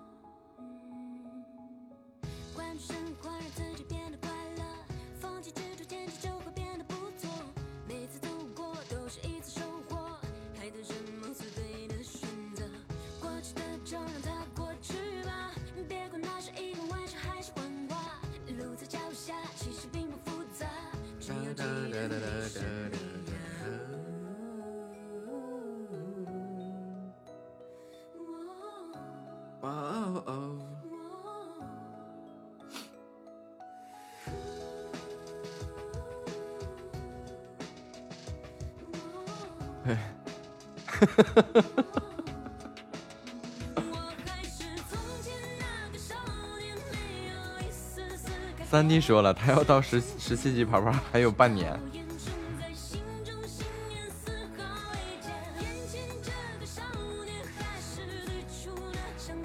不慌不慌。还有个末路也是这种路数。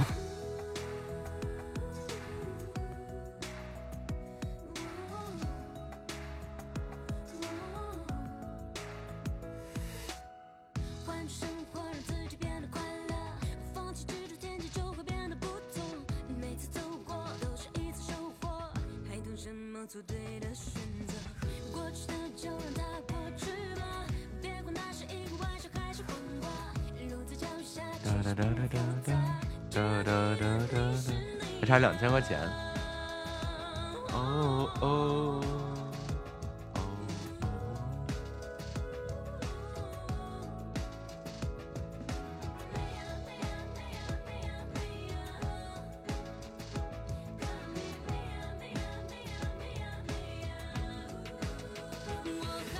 从前那个少年，没有一丝丝改变。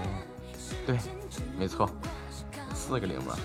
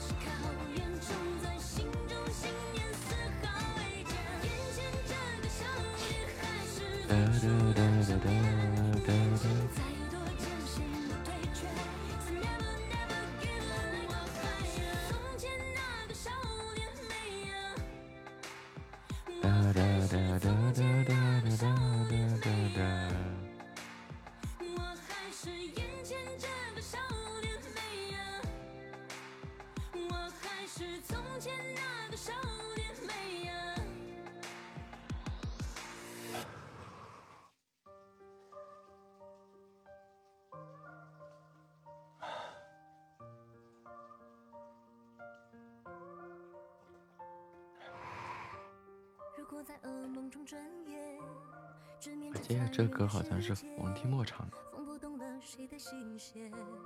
张韶涵。如果结局惨烈，无惧在逆风中破茧。就算那羽翼被撕裂，重回到十我还知道 过年切三天 真好。我这两天一直老师在跟我说个东西，叫做开口音、闭口音、这音那音的，这是怎么怎么回事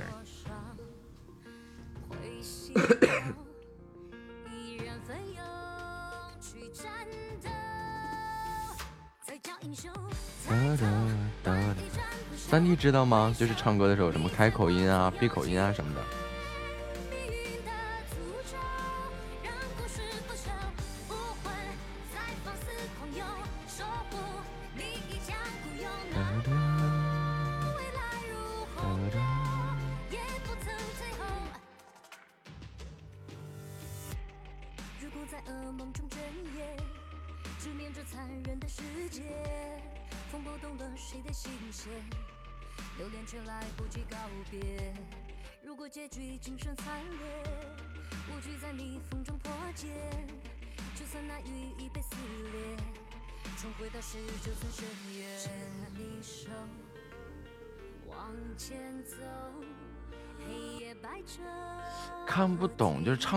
时候有有讲这个开口音啊，还有很多音会就是要怎么去发这个音，比如说嗷，这个这个这个嗷嗷嗷，这个啊啊嗷，这个哦就要拉的很长，这怎么弄这个啊？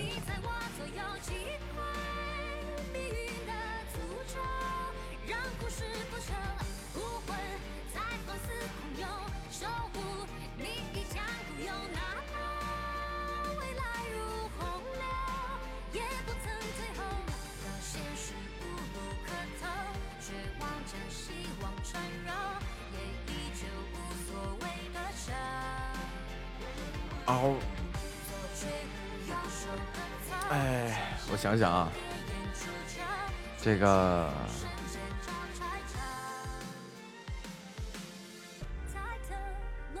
就比如说小酒窝吧，就是这个小酒窝长睫毛，然后这不就有个音嘛，然后那个猫应该是小酒窝长睫毛，猫猫，就那个嗷那个音。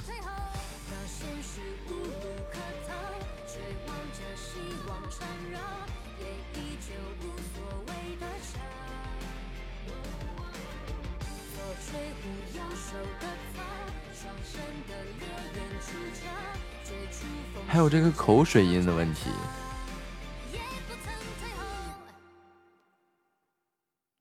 啊，不要太刻意去发这个嗷。不是，就是老师讲到这个，在这些音的时候啊，就是通过这个尾音来把它提上去。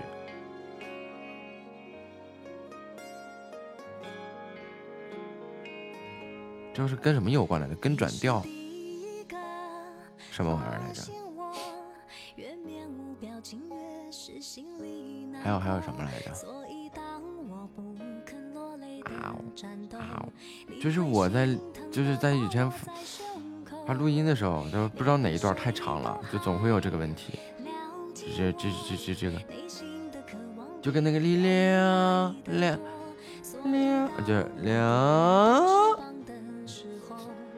就一直都是说是这个音啊，是怎么回事？什么开口音、闭口音的什么？欢迎风居居的街道啊！流行跟美民族美声不一样，老师就是教流行的。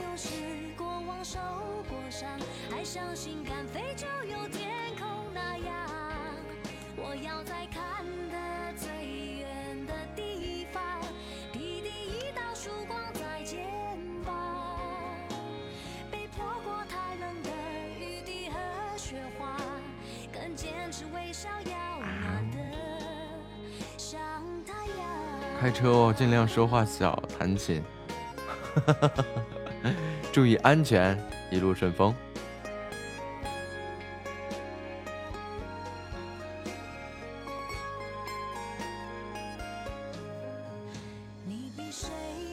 要不给你来一个吧？欢迎神话回家，来一个刺激一点的。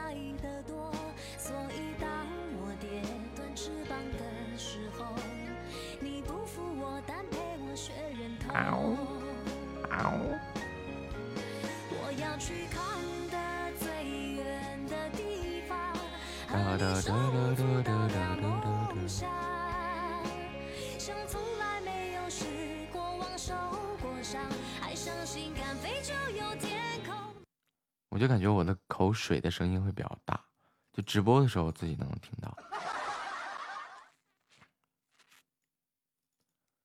一首比较刺激的曲子，送给我们的风居居的街道，祝你开的有激情，开的有动力。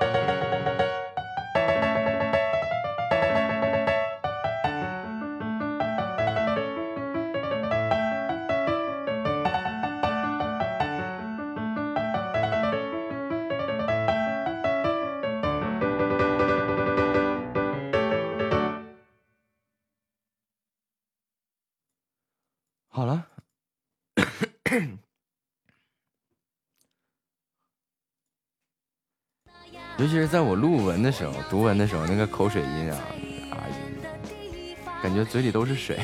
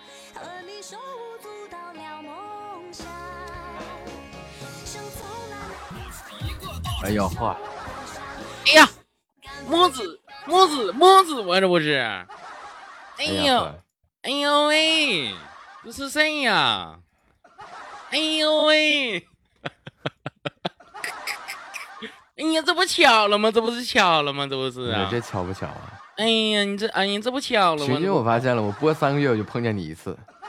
啊，是吗？那你看必须的嘛，我就特意赌你一次，仨月一赌，仨月一赌，对，仨月就遇见你一次。那必须的嘛！哎呀，命中注我定。我直播第一个月里我就遇见你，然后后来又遇见了，正好播了仨月了，嗯现在播半年了又遇见你了。嗯，对呀。我看你那天跟我家主播唠的挺好啊，木子啊小哥哥，谁呀？你呀、谁呀？你呀、我跟谁唠啊？那时候我搁他我搁他直播间呢，谁呀？木子小哥哥，你猜我是谁？你猜我猜不猜？你猜我猜你猜不猜？你猜我猜，你猜我猜，你猜不猜？你猜我猜你猜，到底猜不猜？我不猜。哎呦喂，哎，是不是那个谁呀？那个串儿啊，啥串儿啊？陈小串儿，陈小串儿，我公会没有这人啊。那是谁呀？嗯，猜呀。漂亮。下一个话题，Beautiful，Beautiful，下一个话题，你是唱个歌呢，你还是喊个麦呢？我跳个舞呗。哎行，没问题，来吧。哎呀，你唱首歌，我给你伴个舞。呃你唱，我给你伴舞。整你不对，你整个小天鹅。呃行，我给你，我给你伴个，我给你跳个小天鹅，行，你整个小天鹅。小天鹅，嗯，对你整个小天鹅。嗯我给你放小天鹅吧。整整啊！哎，哎，快点儿的，我都等不及了都，我舞姿都准备好了，那小丝啊袜我套上了。这这这不是那小天鹅啊！这咋不是小天鹅呀？哎呀，这不是不是不是这个，你说哪个小天鹅呀？不是这个，不是这个，不是这个，就噔噔噔噔噔噔噔噔那个，啥玩意儿？就噔噔噔噔噔噔噔噔那个，啥就他妈有个噔噔噔噔噔噔，又来折磨我来了。就那个噔噔噔噔噔噔噔噔那个小天鹅，那个鹅，刚不就这个吗？不是这个，不是这个，不是这个，我要 DJ 版的。快快给我找，快你给我找你你自己搜，你自己搜，你自己搜。不行，我借你个会员，你自己搜。我我他妈撵会员，我用你借。哎 你这话让你唠的，你瞧不起谁呢？我意思就是把你的会员借给我。我不借，不借，不借，不借。你看你这多小气。嗯，对呀、真的是活生生半年三月碰见一次，仨月碰见一次。造孽呀！从最早那个那个那个他他那会儿名儿，你那会儿叫什么？阿晃我老公是吧？啊，从那时候从第一次套路我，我乐了半天没反应过劲儿来。这里哪有套的事儿？你看你还这半天了还套呢，不愿意带那玩意儿。你是不是让人咋的了？都点穴了，都不说话呀？见天儿的，让他们说说说话。你告诉他们，一家人不说两家话，黑听的都是大王八。快回来说句话，完了，到底出来数数。哎，你出来呀！哎呦我的妈，这一动不动的，哎呦我的妈，真抽筋。嗯，我家这这情况基本就这样，每天把这个号啊往我直播间里一丢，啊，然后也不知道干啥去了。那你整，那你得整治一下呀。你看神话，我让你说话，你点个赞干啥？你就跟欠儿欠儿不登似的。你说你，对，人家就是，我就点个赞就行，我接着听。啊，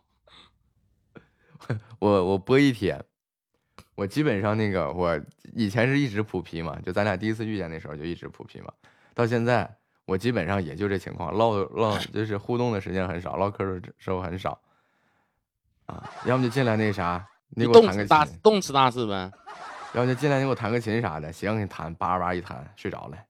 弹个琴，嗯，弹个琴，我给你吹个箫呗。哎呀哎呀你这，功能挺全的哈。那你看必须的嘛，刚一开始没发觉出来吧？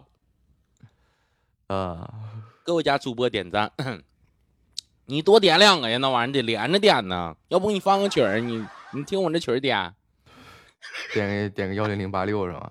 嗯，对对对对对对对对对对然后那天那谁韩德尔说我那个要刷礼物，来你先刷个身份证号。啥董？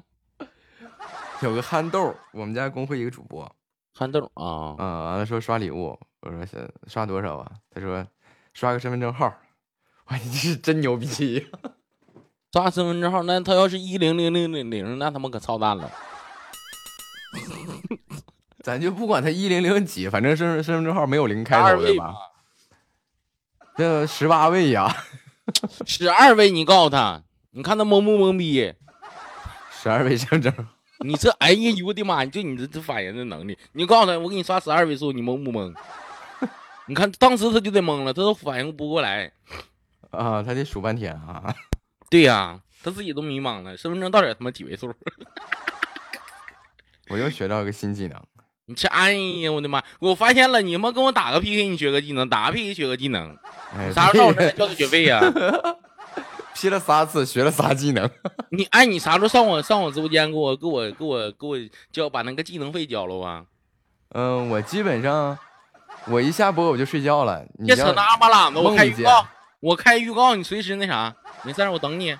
封你就我一我我一上播一天一天的。想播，现在拿手机直接就能过来，别跟我俩扯那蛋手手机是那个老年机，啊、行，那我借你把没事儿，你把你那个账号给我给我发过来，密码啥的发过来，然后我能啊那、我能我能我能刷，你你能往里充点儿。对，行，我给你充点儿，行，我我一会儿私信给你啊，这账号密码啥的。行，呃，你看你你就就后台我然后我直接跟你那个搁直播间放我片子。哎呀，我，你妈你又学着了。哎呀，操你这哎，不能不能再跟你唠嗑了，你这啥都他妈学。你这损招无极限呢！行，我看下次谁哪个主播的号敢给我，我就给他在直播间里放你这玩意儿。损招多了去了。真的是牛逼！哎呀你们公会多少个主播呀？啊，三三两个呗。净扯！我光遇见的就不止一个燃生公会。哎，你知道你还问我干啥呀？就一堆儿呗。具体多少个？啊，一堆儿。那你们工会多少人呢？我们工会在播的不到十个人，七八个人吧。啊，我们工会在播的能有个一两个啊。哎呀，咋的呀？你我已经我我已经不是半年前那个小萌新了，你骗不了我了。啊，就就成八十年避孕套子老皮条了呗，就是。哎呀，我不能再跟你唠了，再跟你唠你又学去了，嗯，我该吃亏了 你这串话我又学着了，啊！不跟你唠了，结束了，拜拜。拜拜。哎呀，太太太那啥了。你好啊，阿婉，男孩子，哎呦喂天呐，呃，怎么了？之前有遇到一个很神奇的男同胞，深啊深的迷了我们女生。就是就是他是 CV 是吗？就是说话声音比女孩子还好听哈。不是，就嗯是怎么说呢？就嗯，分享一下给你吧。就发现你们男同胞里面也有这种神奇的存在呀，希望啊可以让你们男同胞互相警示一下。怎么说啊呢？就嗯，说我们女人呢，头发长见识短；说我们女人呢，应该乖乖待在家里面听从指啊令；我们女人呢，就是爱慕虚荣啊，就是虚啊伪，就是每啊天各种各样的人面前装。他肯定没有对象呗。哎，对他肯定没对象，搞到后面知道吧？啊，就是这位小哥，我就问他，我说，那你怎么看待你妈呢？还有你的那些什么姐姐妹妹呢？阿嗯姨、奶奶呢？婶婶呢？这些亲戚呢？然后嗯，他很大言不惭的来一句说，在我这里他们都一样。哇，我真的是深深的为他的那些亲人感到伤心呐、是一个悲哀的故事呀。对呀我一直以为就是这种人都是存存在于怎么说呢？就是那种我这种人吧，正常就是在网上啊，他敢张牙舞爪的，在现实里啊，他是真的是啥也不是。就我一直觉得，就是有一些人吧，就是说，比如说现在网上男女对立这么厉害嘛，啊，对吧？嗯嗯，是不是有人互相在给互相就是泼脏水，你知道吗？就污蔑，你知道吗？比如说很倒也多男，不是这样讲，其实就是各自发表观点吧。就是这个这个怎么说呢？从这个中国这个父系制社会开始啊，到现在啊，确实遗留了很多陋习和一些大男子主义的现象。然后呢，那么这时候会比较强调强调这个男女平等啊。然后这时候吧，就站出了很多女权主义者。从这儿开始，这个画风就开始 逐渐的变歪。然后这时候呢，又变成了一个男权，就是以前本来本身这个社会，咱们怎么说呢？还是一个父系制社会，对吧？还是男权当道，对吧？这是现实。然后呢，就是在本来就已经是这种这种呃社会现实的状态下，新兴的这个男权主义啊，这个就不叫男权主义，叫绝对男权。这个绝对男权这个概念，我还是第一回听说。啊，就是这就是像你刚刚描述的这种人嘛。哎，我觉得你说的，哎，对啊，好像确实是这样啊。我真的就是就是就是本身咱们说这个，无论是呃父系制社会开始，还是母系制以前的母系制社会开始啊，这个本来就是一种社会现象而已。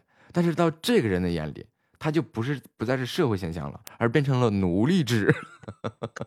哦，对，真的，其实到后面我都忍不住，我就想说，我说你你你以后应该不需要妻子，不需要女朋友，你应该找个男男的跟你在一起。然后他说不不不不不，我还是要找个女的。然后我说你那么讨厌女人，你找女的干嘛？然后他嗯说我要找一个就是像男孩子一样的女孩子。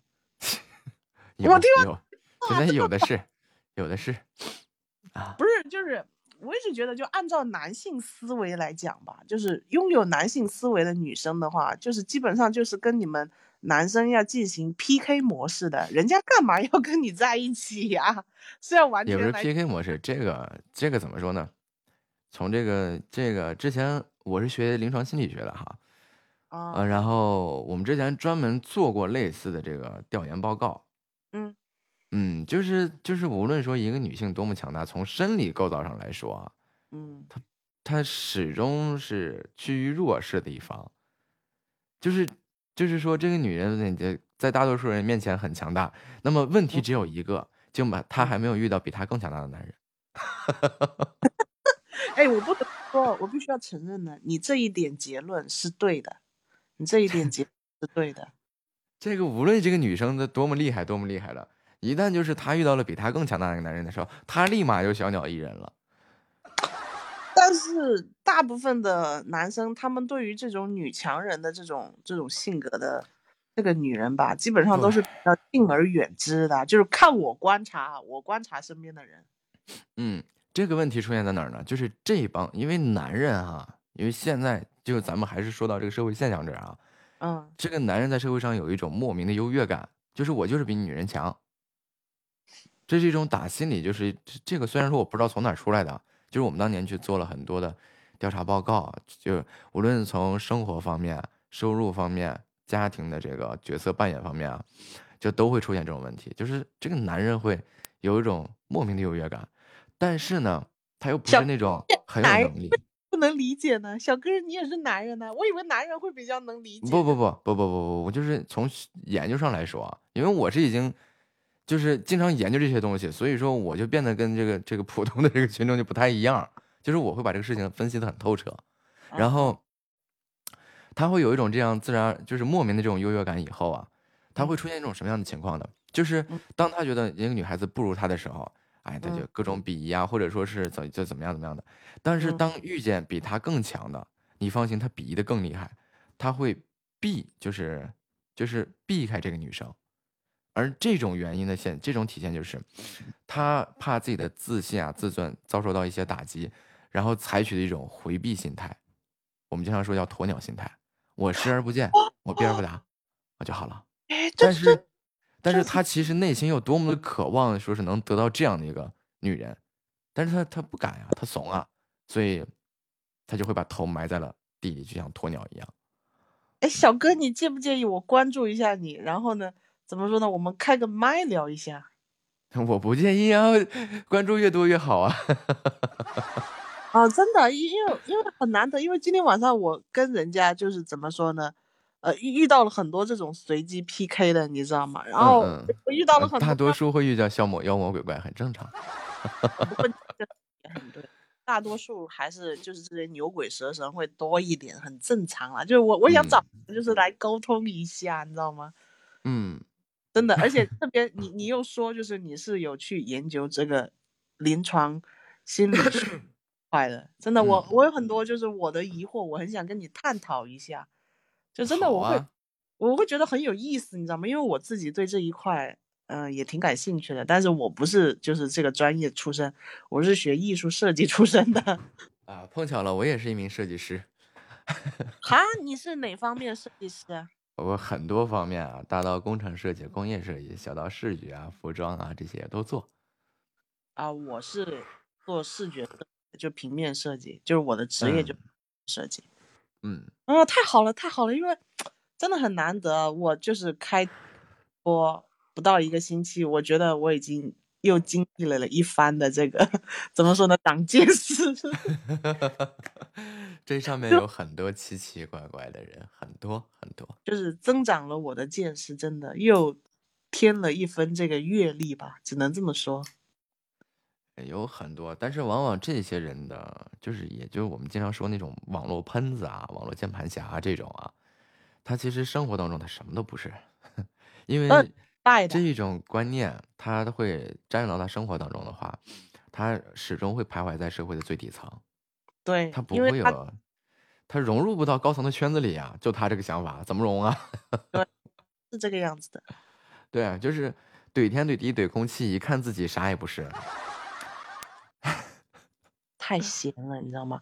而且我觉得是精力太分散了，一个人的精力本来就有限。嗯，这个怎么说呢？就是因为他的能力决定了他自己能支配的时间，他能力越不足，那他闲余的时间就越多。那干嘛呢？胡思乱想呗。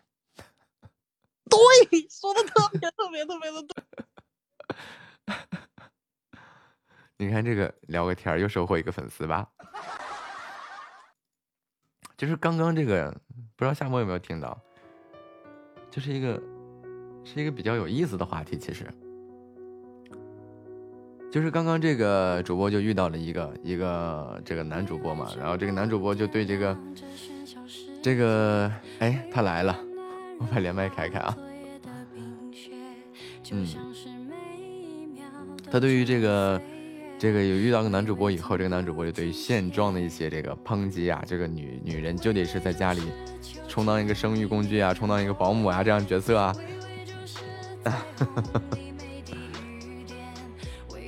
然后就睁开就对这个问题，这么负能量啊。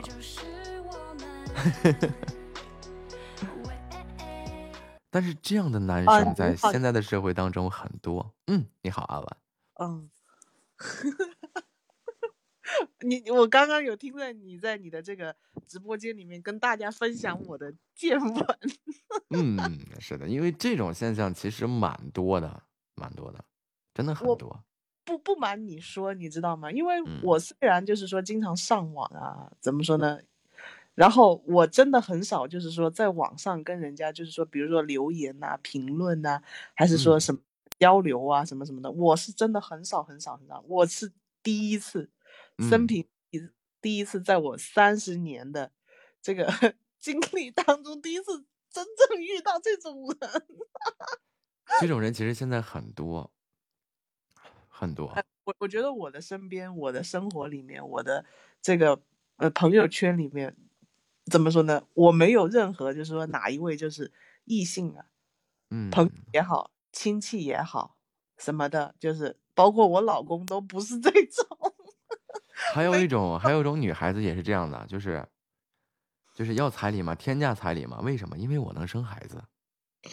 呃，我之前有个朋友就遇到了一件真的是这样的事情啊，就是两个人已经爱情长跑了长达四年，准备要结婚的时候啊，就发生了这样的一件事情。最后就是我也在场啊，就是真的嗯婚礼当天啊，就这么闹起来了，我也嗯在场啊。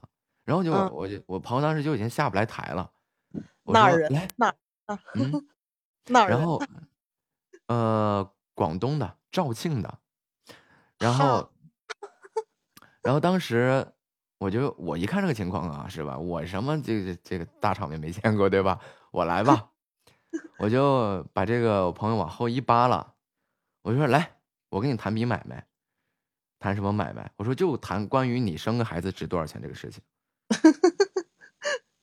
他说我们这是感情，我说你感情拿钱衡量，这就是比买卖。谈买卖我来，我跟你谈，我做多生做生意做做多少年了。你要嗯谈感情，你就别跟我哥们儿提这个钱。在这个嗯日子里整出这整出这件事儿来，现在嗯我因为外面都有很多人都在等嘛，就是包括男方家里嗯那边人也在等，因为是迎亲嘛。宾客嘛，对，然后这个事情如果说不把他接过去，这个事情肯定我这个朋友下不来台了。嗯我就说就这么的，我当时带着助理，我就说这样，我们开始起草合同。你嗯生个孩子多少钱？完了，这嗯个从哺乳期开始，就是从这个代孕，然后到哺乳结束，你嗯要多少钱？你说你值多少钱？嗯，当时给他们家一家子谈的都下不来台了，完跟我扯感情，我说怎嗯么的？你这个感情就是拿这么来聊的，就是你能嗯生个孩子就怎么样？我说那没有我这个朋友你怎么生？你去人工受孕吗？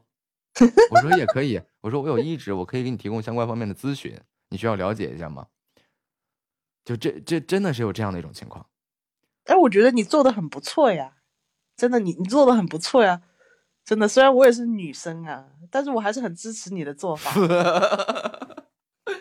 这个事情确实是没办法，因为你怎么讲呢？而且当时吧，也就是属于迎亲嘛，就是去到女方家里，女方家里其实并没有多少人，嗯然后也只能就是这个时候吧，为了不耽误整件事情，如有序进展，哪怕你现在结了婚再离，我觉得都是件好事儿，要比要比这个真的是你大喜的日子，这个滑天下之大稽啊，整的太尴尬那什么的，那无非就是钱的问题了。那既然聊这儿，那已经付了你多少钱？当时我朋友好像是付了六十六万嗯，啊、这个在在广东来说，这个彩礼很高了，当然很啊，你对知道，我相当高了。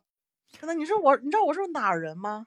嗯，我就是全国人民，就是怎么说呢，就是黑的最厉害的江西女，你知道，嗯嗯嗯嗯，真的，就是本来广东好多地方和江西打交界嘛，真的河源本什么的。本来我们江西省啊，你知道吗？就一直嗯都是大省，只要一说到高彩礼这个事情，大家都会第一时间想起我们江西。实话跟你讲啊，就是我自己作为江西人，我们江西人都没有这么高的彩礼，真的。嗯，然后当时我就我就给他算这个账，就是后来就真的是不跟你谈感情了，这家人撕破脸了，就是今天费你多少钱来结这个婚？我说行，那么就这事儿咱们来算账啊。我说这个就直接按照那个找小姐那种行为来算这个账了。哇，对，这个真的是好跌他们命。就我就我就很刚嘛，因为当时我也是气的不要不要的。但是我这个朋友跟我一起做生意嘛，就是我们知道，就是那天那个场合上，如果说是不把这人接过去，不把这事儿办了，那肯定是都下不来台，绝对绝对很尴尬的。以后这都会让大家变成一个笑柄。然后最大的丢脸。然后我们也不愿意，就是已经成这样。如果说你是好说好商量，家里有事儿急用钱或者怎么样，那好说好商量可以拿钱。那这个是作为孝敬的钱也好，怎么样也好，那不是这个彩礼钱，对不对？或者是借给你都可以。但是你一旦是这么说的话，当时我就开始拿出笔、拿出计算器给你算账了。我说这四年多少钱？然后这个男方给女生的消费多少钱？然后这个买房子、买车的这个女孩子在男的家，在男孩子家住多长时间？然后 一笔一笔清清楚楚、明明白白给他算出来，这是婚前的。说你结婚以后是吧？你不是代孕嘛？在因为现在代孕其实不是也有价嘛，十五万一个。大概是这个价。嗯，对，然后就给他算账，十五万，然后你哺乳期的各种营养费呀，乱七八糟的，全部给他总合下来，然后这个女方家还得倒找倒找三十多万，然后当时 我就让那个我跟我我们家人知道，我有个司机叫杨永富，我说来直接起草协议，签合同，签字。啊哎哎哎，小哥，其实我就想问你一句啊，嗯，就是这姑娘家是嗯不是条件真的不太行？其实还可以，就是想给他弟弟多捞点儿。不是我也有弟呀、我靠，我所以也有当时我的想法就是，凭什么，对不对？如果说是你作为姐姐、作为姐夫来帮助这个小舅子，那是婚后以后的事情，对吧？而且这些年当中，我这个朋友，呃，他弟在读书嘛，就时不时的拿个一万两万的这种，一个学期拿个一两万、一万两万的，这不少了吧？对于学生来说，真的好神奇啊！为为什么呢？为什么就我觉得我就当时我就迷惑了，说你姐姐姐夫帮助小舅子，我觉得这是一个天经地义的事情，你兄弟嘛，对吧？这个可以理解人情世故的事情，但是你非得在结婚这天整得大家下不来台，那对不起了，那我们就清清楚楚算的。好在现在我这个朋友也离婚了，哇塞，说的这个案例有一点不太符合我印象当中的，就是关于彩礼的，就是这个争执啊，你知道吗？因为而且这个我之前觉得这个事情已经很奇葩了，但是我后来我刷什么某音啊，乱七八糟这些东西，啊，发现不止一件事，而且新闻上都很多事情。最近看到一个新闻，就是说一个哎女的要下车的时候就要多加十万的彩礼，你知道为什么吗？为什么？因为这个女孩子之前跟这个之前她的前男友啊，就是怎么样，就就堕胎啊，乱七八糟的啊，然后前前后后总计花费有这么多，然后这个女孩子都是刷的信用卡去借的那些网贷呀、什么的，然后到她结婚那天的时候，其实她就已经还不上了，然后都逼到最后的日子了，所以就在临下车的时候大闹一场，要多要十五万。啊，不是，就是他的前任的事情跟他现任有什么关系啊？这不就是吗？我当时就炸了，当时就当时双方家长都炸了呀。但是我觉得哇，好神奇啊，你知道吗？真的，因为嗯以前我一直我一直深深的认同啊，就是什么样的男人和女人，就是说会在彩礼上面，就是说扯不停扯不停啊，你知道吗？因为因为我是江西人嘛，我我周边就是这种事情会多一点，就是关于彩礼这个事情会多一点，就是经历的了解的，就是说也比较多一点。什么样的男人和什么样的女人会因为彩礼的事情搞得就是那么尴尬呢？就弄那么弄不下下下不了台呢？就是他们各自都有各自很严重的那种缺陷，你知道吗？啊，比比如说啊，就是这个女生她已经要要要叫嚣着，就是说我要很高的彩礼。我们江西这边是三十万走起，你知道吧？嗯，就科普一下啊，就是我我就是要三十万以上的这个彩礼，我我就要这个彩礼，而且我明着跟你说，这彩礼就是我不会带回娘家的，嗯。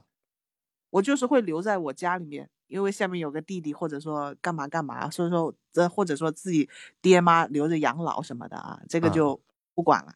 嗯然后为什么呢？就是我们这边就是说有一些长辈他会有一种很奇葩的那种想法，你知道吗？就是我辛辛苦苦把我女儿养这么大，然后我还供她读书，然后我希望未来老了就是怎么说呢？呃，她要赡养我们，她要努力赚钱给我们，就是怎么说呢？就是赚钱工具嘛，对吧？嗯嗯真的。然后我就说，哇靠，到了这种地步吗？然后不是说这个作为儿女不赡养老人，而是现在就是说要把赡养这一个这个目的，或者说为了弟弟什么的，就是一定要绑架，绑架到就是说自己女儿老公身上，就是自己女婿身上，难道就是一次性买卖吗？后面、啊我听我身边的就是我的爷爷和我老爸跟我科普了一下，对，就是这样，不用管。嗯不管什么合不合理，就是人家就是这样做的，这是第一嗯点。嗯然后还有一点呢，就是这个女孩儿她要结婚，找的那个男朋友要结婚，相亲认识的。然后呢，啊这个女孩儿也对这个男孩儿没什么感情，然后呢，就派家里面的长辈去谈嘛，谈这个结婚的事宜嘛。然后嗯就很明确说了，就说我就要这三十万彩礼。然后为什么呢？啊为什么呢？就是哎呀，就是说这个男孩儿就是只能说就是条件还是马马虎虎，你知道吗？啊马虎虎。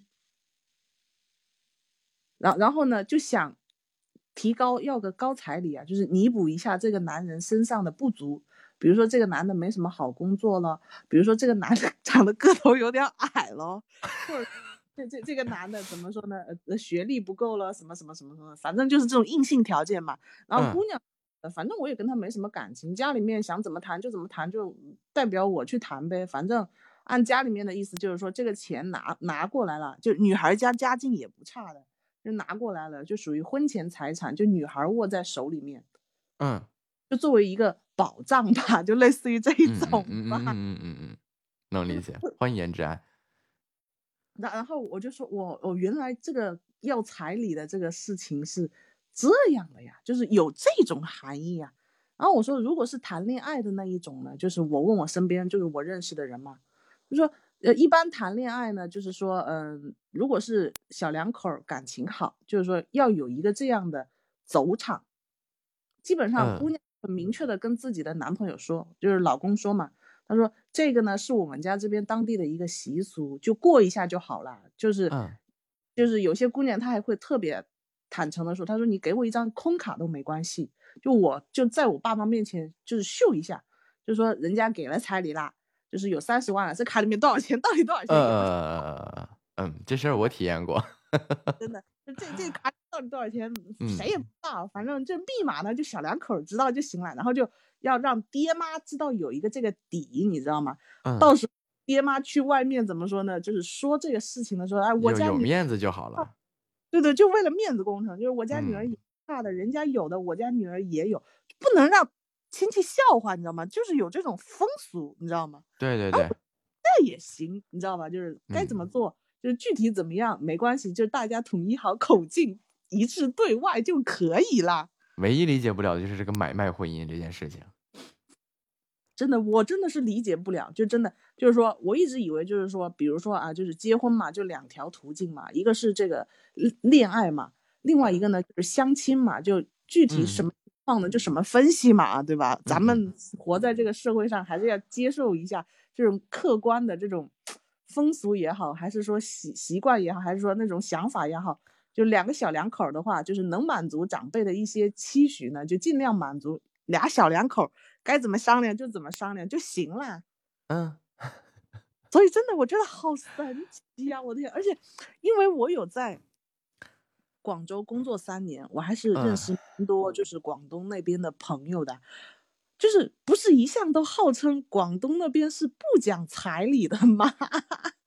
嗯，真的，就是我我感觉我认识的大部分广东的那边的姑娘啊，她们更在意的是不想嫁到外地去。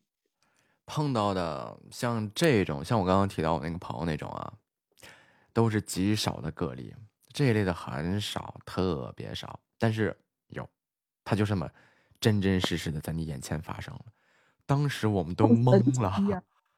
真的好神奇啊，你知道吗？就是小哥，你知道吗？就是我，我以前我每一回遇到就是那些奇葩的时候，我每一次都会刷新我对这个世界的认知。我说哇，原来还可以这么操作呀！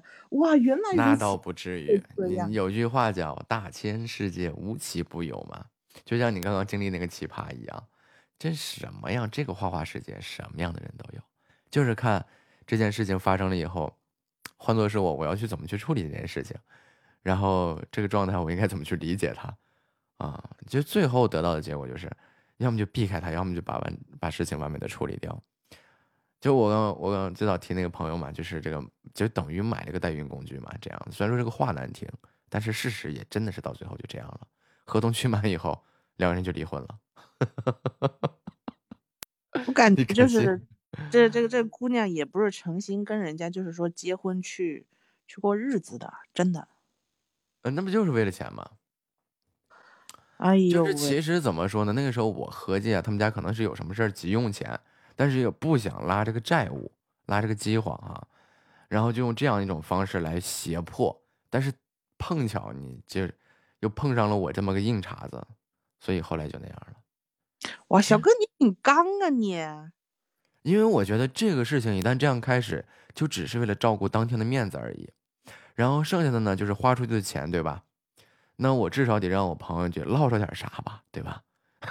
对就是咱实实实在在说，你要是聊感情，你就不干不出这事儿来。你要，你想那天啊，整个广东这边就是各个城市去了好多个跟我们合作的那些供应商啊，包括客户啊，这你想多大的场面呀？你那时候掉个面，那是什么概念？嗯，这辈子的耻辱。对，这这简直就把一在一个生意场上混的是风生水起的一个男人钉在了耻辱柱上了。所以在 当时发生那情况的时候，我就拉过来跟他一句话，我就说这婚你早晚都得离，现在就得把这个事儿过了，然后努力的看能不能让这个女人给你生个孩子，以后你就就就该怎么地怎么地吧。不是，我很好奇呀、嗯啊，就你那个嗯朋友也也跟他女朋友也谈了那么久吧？就是我跟你讲，我们那个时候都是在创业初期，就是基本上很少有精力去关注这些女孩子，她她们怎么样怎么样，就是基本要钱就给。为哎，此我也我逼这我也离了你知道吗？我逼啊这种行为，你知道吗？因为现在我老公就是这样对我，对，然后我就是因为这样的行为，我也离婚了呀。啥，的，你知道吗？我告诉你，就是，这就是我很就是你跟我说什么事儿，我不想听，我特别累。我你回我回家以后，你也别别跟我说话，我操，你知道吗？就就就这种行为，我就特别比你们难。然后，然后你要你要干什么是吧？你要买什么买，只要我有钱，都拿给你。你想干嘛你去干嘛去，你别你别烦我，你也别打扰我。就真的可能回家那段时间啊，就陪你说两句话以后，你这这咱这个这个对于陌生人啊，咱们可以把这个话敞开来聊哈。就是其实对你说几句话，那就是在应付，应付完了，我宁可自己钻到书房里面，我待会儿，或者说我去客厅看会儿电视，我清静一会儿。求你不要再拿家柴家里这些柴米油盐酱醋茶的事情来麻烦我。你要钱你拿走，你 哎你知道哎呦喂，天呐，哎呦喂，你知道吗，小哥，我现在怀着孕，我已经嗯九个月了，我这个嗯月月底就要生了，你知道吗？嗯然后哎呀我哎呀呀，祝你提前祝你要当妈妈了，鼓掌。就是我我真的是为了我的孩子，你知道吗？我不想 就是以后我的家庭不和，你知道吗？我真嗯的很很鄙夷我老公的那种行为，就是我师兄那种行为，你知道吗？他是他是我老公，你知道吗？但是再换句话说哈，这个我跟你讲，这个我不知道你老公现在处于哪个阶段，但是我们当时说这个阶段，当时我们那时候都是创业初期，是在外面吧，就是为什么不愿意跟你说呢？只要跟你说的话，就可能会把你都压垮，承担着，真的是，尤其是在创业阶段、创业初期这阶段的时候，承担的是，呃，什么概念呢？就是什么事情都得你自己去扛，而且在扛着事情的同时啊，你要在整个你的这个生意圈里面，你还要混得游刃有余，因为这个圈里面，有的人他想吃掉你，有的人他想祸害你，有的人看嫉妒你，也有的人可能会帮助你，但是每一种关系下，它都有一个你可利用的价值，所以就是要在这里面摸爬滚打呀，真的，一天啊，看他可能说是不怎么说话呀，或者怎么样，但这一天这脑子里面净琢磨这些事儿，特别累，也可能只有回家的那一刻就可以什么事儿都不用想，但是也有可能回家的时候也得在想，你如果说 去烦他的话，他真的，他就哎，就比如说你是你唠两句，他要么就睡着了，要么就自己趴着就捅会儿手机，或者是看会儿电视，躺在沙发上，要么就跑阳台上抽根烟，就这样，因为我 这就是我曾经的状态呀。我跟你讲啊，我跟你讲，嗯你知道吗？就是，嗯，我师兄他现在呢，不是他已经，嗯，今年是嗯他创办公司的第五年了。嗯然后他公司呢，现在是步入了一个这个稳定期，你知道吗？稳定的不一定。的这个 增长没有是的，因为因为怎么说呢，他是那种怎么说呢，压力很大的那一种。然后呢，他会经常跟我就是，嗯也不能说经常，只要我问他，他会跟我就是说一下他的工作状况。嗯工作状况，然后他现在他的公司呢进入了一种瓶颈期，你知道吗？嗯嗯嗯，都会瓶颈期，走过这样的阶段，上不去下不来，卡在那儿，然后哎，对对对对对对，已经到了一个瓶颈期。然后呢，对他就是那种怎么说呢，就是事业型的那种男人吧，就是传说中的工作狂。然后他嗯。现在开始开辟了他的第二战场，嗯，你要另寻突破口嘛，要不然就一直卡在那儿，一直卡在那儿，一个企业的生命力就会急剧缩短。就就就他他就他就去算是第二次创业吧。然后呢，嗯然后是完全跨行的那一种。嗯，哎做买卖就要做不懂的嘛。不是怎么说呢？我师兄他最开始创业的那家公司呢是呃游戏公司，嗯现在他创业的呢是属于电商行业，嗯呃，也是他考虑了很久，就是说，嗯，因为他知名那他现在入行有点晚了。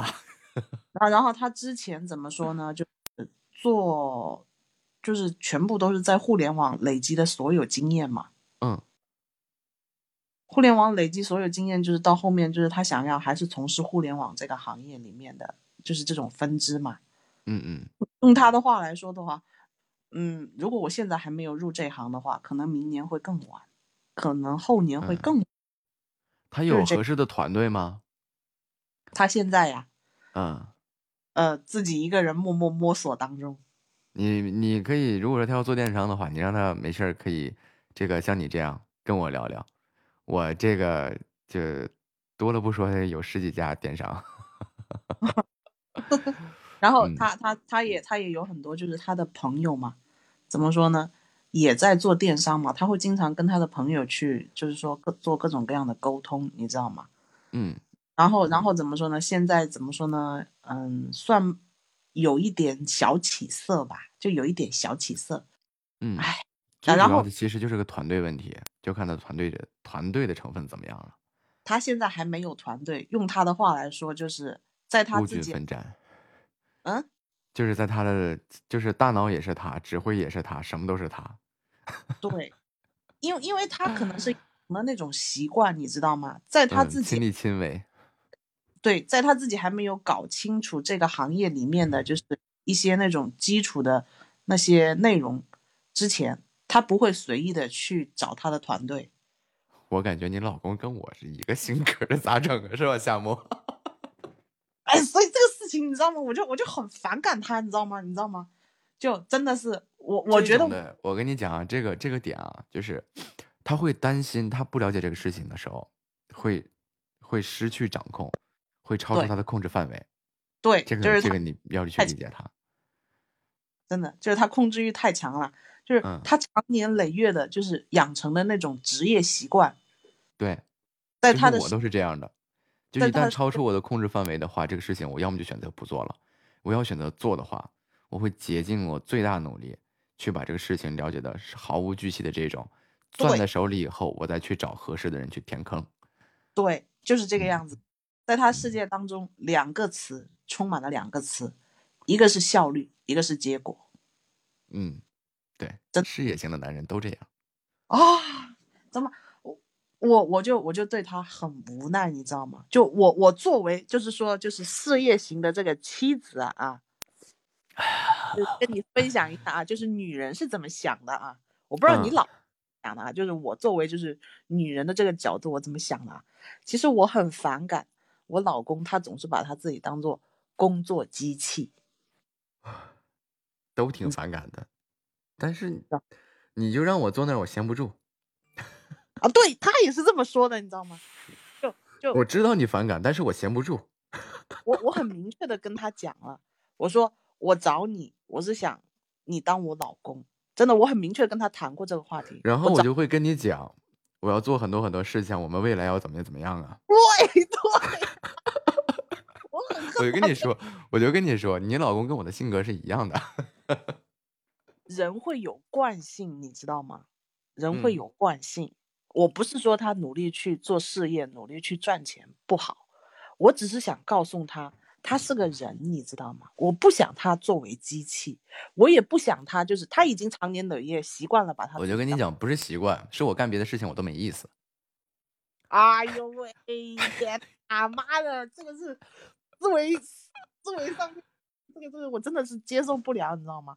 然后然后你知道吗？就我想我有我我我对面呢，就是说每天呢躺在我床边的他是个人，你知道吗？我不想他他是个机器，我也我是个人啊，我也会吃饭，我也会睡觉啊，我也会上卫生间啊，对吧？啊不不不不不不，这行为对于你们而言来说只是一种指令，你知道吗？是身体发出来的指令。但是据我观察，真的就是对于他来说，我跟你讲，如果可以不睡觉，如果可以不吃饭，如果可以不上卫生间，我我一天二十四个小时，我都可以一直在工作。对这对就是事业型的男人。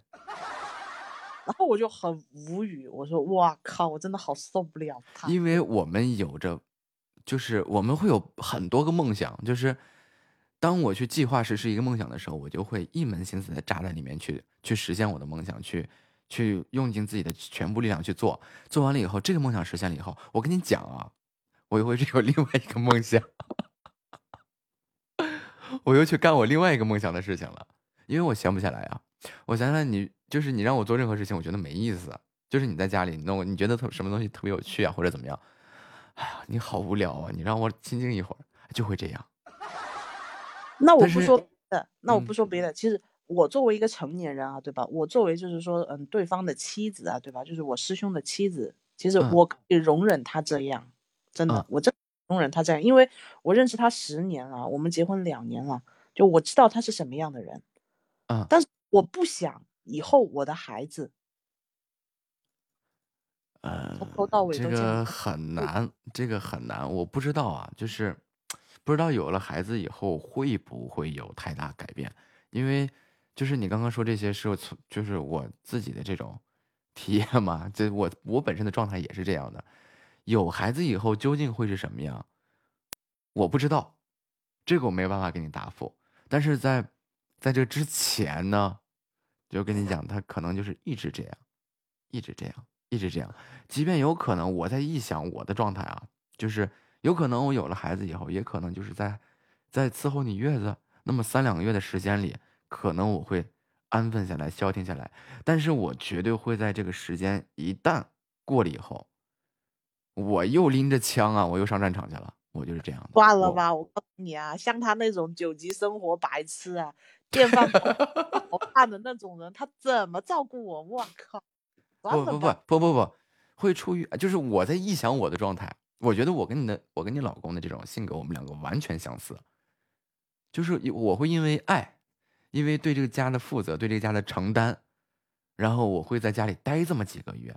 但是你放心，一旦我感觉在这个家里受到了束缚啊，我就实在待不下去了，我立马插着翅膀我就飞了，我就就就拎着枪我就跑了，我要我要去打天下去了。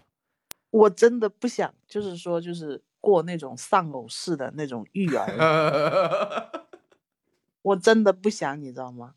其实这个问题，我我我当年呢，就是我那个时候没有跟他结婚，也没有跟他谈恋爱，就那个时候我们嗯俩还是朋友的时候，我就跟他讨论过这个话题，然后他居然就开始搪塞我，妈的，你知道吗？就说人生就是这么两难，你知道吗？我要去 赚钱呐、我要去养家呀，我要照顾你跟宝宝啊，什么什么什么什么什么什么什嗯么，这样嗯搪嗯塞，你知道吗？妈的，对这样的话，我也会，我也会说，就是在我这个之前那段婚姻里面，我也会经常这样说，就是哎我要去赚钱。但是其实吧，这真的不是在搪塞你，这就是想让你少说两句话，因为我比这个家庭，我觉得啊，这个跟家庭比肩的前提就是我先得有面包。但是这个面包究竟是什么呢？就有一天，一开始我们可能没有面包，那我就会想尽办法去做个面包出来。等有了面包以后，我就想着要不要来点果酱。来了果酱以后，我要不要来个夹心面包？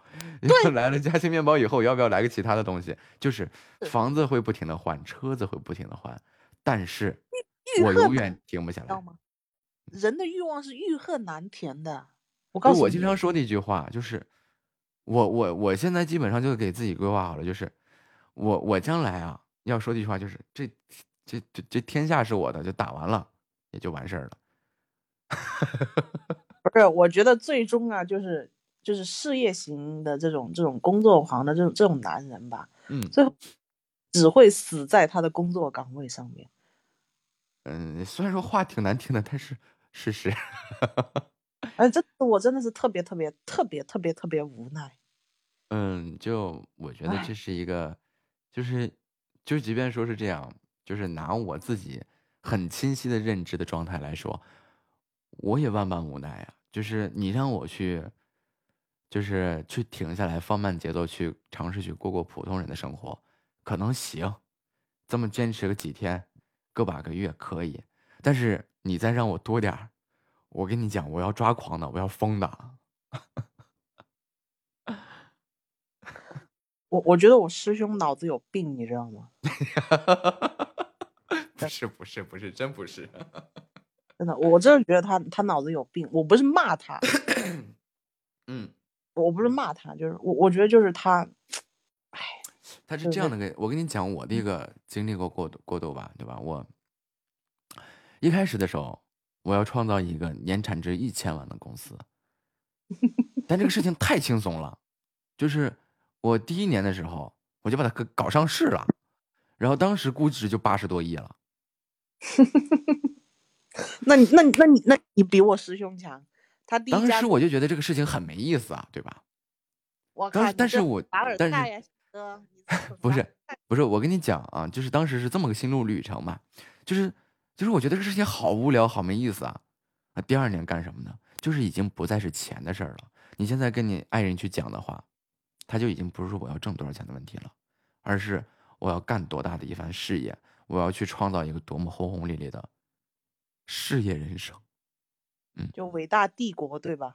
对，就是因为你看，创业五年了，达到一个稳定，尤其是到瓶颈期的时候，这时候为什么他会选择去第二战场呢？去开拓第二战场？虽然感感觉他开出的有点晚啊，但是有个点就是，他的公司没有突破的点的话，那么就有一个问题出现，周围和他同行的竞争压力会给他越来越大的压力，对。包括恶性的循环的恶性的商业竞竞争体系会给他很大的压力。那对于他来说，他不去，就是现在钱肯定是有了嘛，但是他的这个公司，他的这份事业，如果他不去，嗯，另辟蹊径去再接着走下去的话，那对于他来说，这家公司黄是早晚的事儿。哎，对，是的，就是他也跟我讲过类似的这种这种问题。对，不这就是说能男生男生为什么要一直不停的往前进？就是我不可以止步在这儿，我一旦止步在这儿的话，这个公司它黄是早晚的问题，它只是个时间问题，它是不可能再成长了。那么干嘛呢？就要通过拓展第二事业部、第三事业部，不停的去把这个整个产业体系扩大，然后最后合并形成一个商业闭环，然后这是最终才能建设成一个有序进行的一个可以良性发展。就像阿里，经常拿阿里举例嘛，可以嗯通过这个支付体系啊、线上购物体系，再到后来的信用体系，再到后来线下的新零售布局体系，然后无人支付系统等等等等，他再把这些东西全部融入你的生活当中，形成个商业闭环，让你嗯习、让你使用它成为一种习惯。而我们每一个去做事业的人都是这样想的，而且不能眼瞅着自己的第一份事业让它止步不前，停在那儿黄了，我最后就只剩下点钱，啥也没有。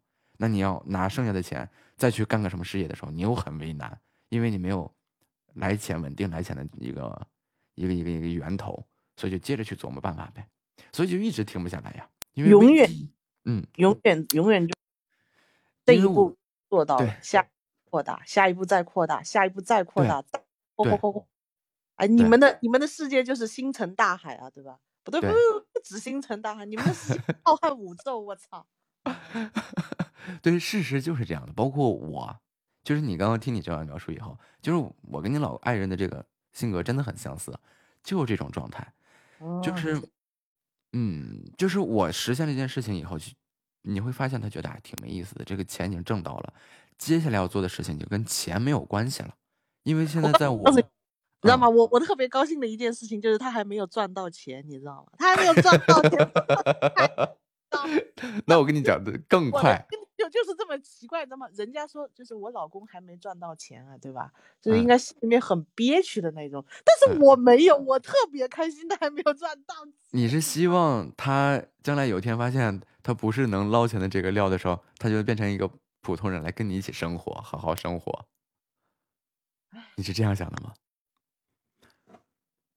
我很想，但是我知道，就是我认识他太多年了，这种、人你我真的很想，你知道吗？我觉得其实有的时候我真的觉得我我这个人其实也挺挺垃圾的，你知道吗？就有点就是想把他怎么说呢？能不能变得普通一点？能不能我们两个人就是过点正常人的 我直播间里的所有人天天都希望我是个普通人啊。然后有有的时候就就像啊，你知道吗？我我找我身边的，就是我身边姑娘会多一点。我找我身边的姑娘就是吐槽这件事情。你知道我身边的姑娘有多讨厌我吗？说你身在福中不知福，对他们都说你脑子有病。我靠，我朋友就是我特别希望我男朋友还有我老公怎么说呢？上进去努力去赚钱。男人他们的作用就是去赚钱。啊，对，在我们的世界里，好男儿永远是顶天立地的，只手撑天的那种。但是在你就是在你的想象当中，就是哎，你你是陪在我身边的爱人就可以了。但是我们并不这样想，我们是要站在食物链顶端的男人，我们是要去打天下的。将来我们可以很自豪的说一句：“看，这是真为你打下的江山啊病啊！我靠，跟我有什么关系？！”但是就是这样的胸怀和抱负啊，我我告诉你啊，我我真的觉得，就是你当初最开始选择一个人，就是跟你就是在一起的原因，到最后也会变成，就是你们两个人之间的这个矛盾。就是嗯尤其是这个怀孕这个阶段啊，我觉得适当调整一下心态，要不然你这个很容易出危险。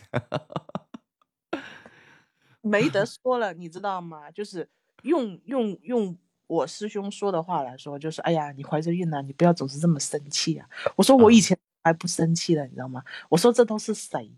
然后他就不说话，你知道吗？我我发现就是男同胞们，就是他们永远都有一种逻辑，你知道吗？虽然我错，但是我绝对不会承认。我跟你讲，我压根儿没认为我错呀。我操，妈的，我自己自我欺骗一下？能不能？我我求你看啊，就是当你们每次说到这儿的时候，因为谁，我们就觉得委屈呀。我挣钱养家有错吗？委屈啊！我天，我挣钱养家有错吗？我去我去实现一个一直说这个男人要有出息要有志气嘛。我作为一个男人，我不该有抱负吗？我不该有出息吗？我不该有志气吗？对吧？你为什么要说我你惹你生气？那我就不搭理你呗。是吧？现现在对的就是你竖中指，你就翻白眼，竖中指外加翻白眼，真的，哎呦，就是这种情况，就是无论你去问多少个处，我我觉得呀，就是你找我聊这个算是聊对人了，因为完全是一种性格。你要是找别的，还说是那种会会哄人那种男人啊，对不起，那些我们压根儿那些男人我们压根儿瞧不上。啊，对对，你知道吗？我我我我有两个男性友人，我跟他讲这个事情，他们都说你要珍惜你的老公。对，因为我们就比如说有一些男的特别会哄女人啊，会哄女孩子或者怎么样啊，在我们眼里，我们压根儿瞧不起他，就是这么的血淋淋。哎，我也能理解你这种想法，就是说，嗯，怎么说呢？嗯，因为比较会哄人的人呢，都是嗯弱者，都是弱者，因为他们强没有任者是用行动来证明一切的。对，因为没有任何行动。就像我们作为女生，我们永远都会瞧不起那些绿茶。那我们好了，阿文，我该休息了，十一点唉不输了，你这个孕期早点休息，没事多吃点草莓什么的。啊，什么都吃不下，别讲了，天呐，哎，嗯，那个我直播头像里有直播时间，我发一个直播时间表吧，我看一眼啊，没事儿可以过来一起唠唠。哎，或许或许跟你吐槽一下吧。对，因为这个你可以，就是你也能感同身受，我也能感同身受，对吧？能让你更好的倾泻这个情绪。我老公一样，妈的是射手座，我恨射手座的人。是不是射手座的人都这样？我以前从来不信这个星座，个例个例啊。好了，真的，要我觉得这下播了个，婉儿，我阿婉，这个婉儿是哦，上官婉儿啊。唉，我要下播了，明我们明天聊。有机会再聊吧。确实我也要 睡了，不然真的不行，宝宝抗议。嗯，好，愿家人们彻夜好梦，晚安，明天见。么么哒。三、二、一，挥挥。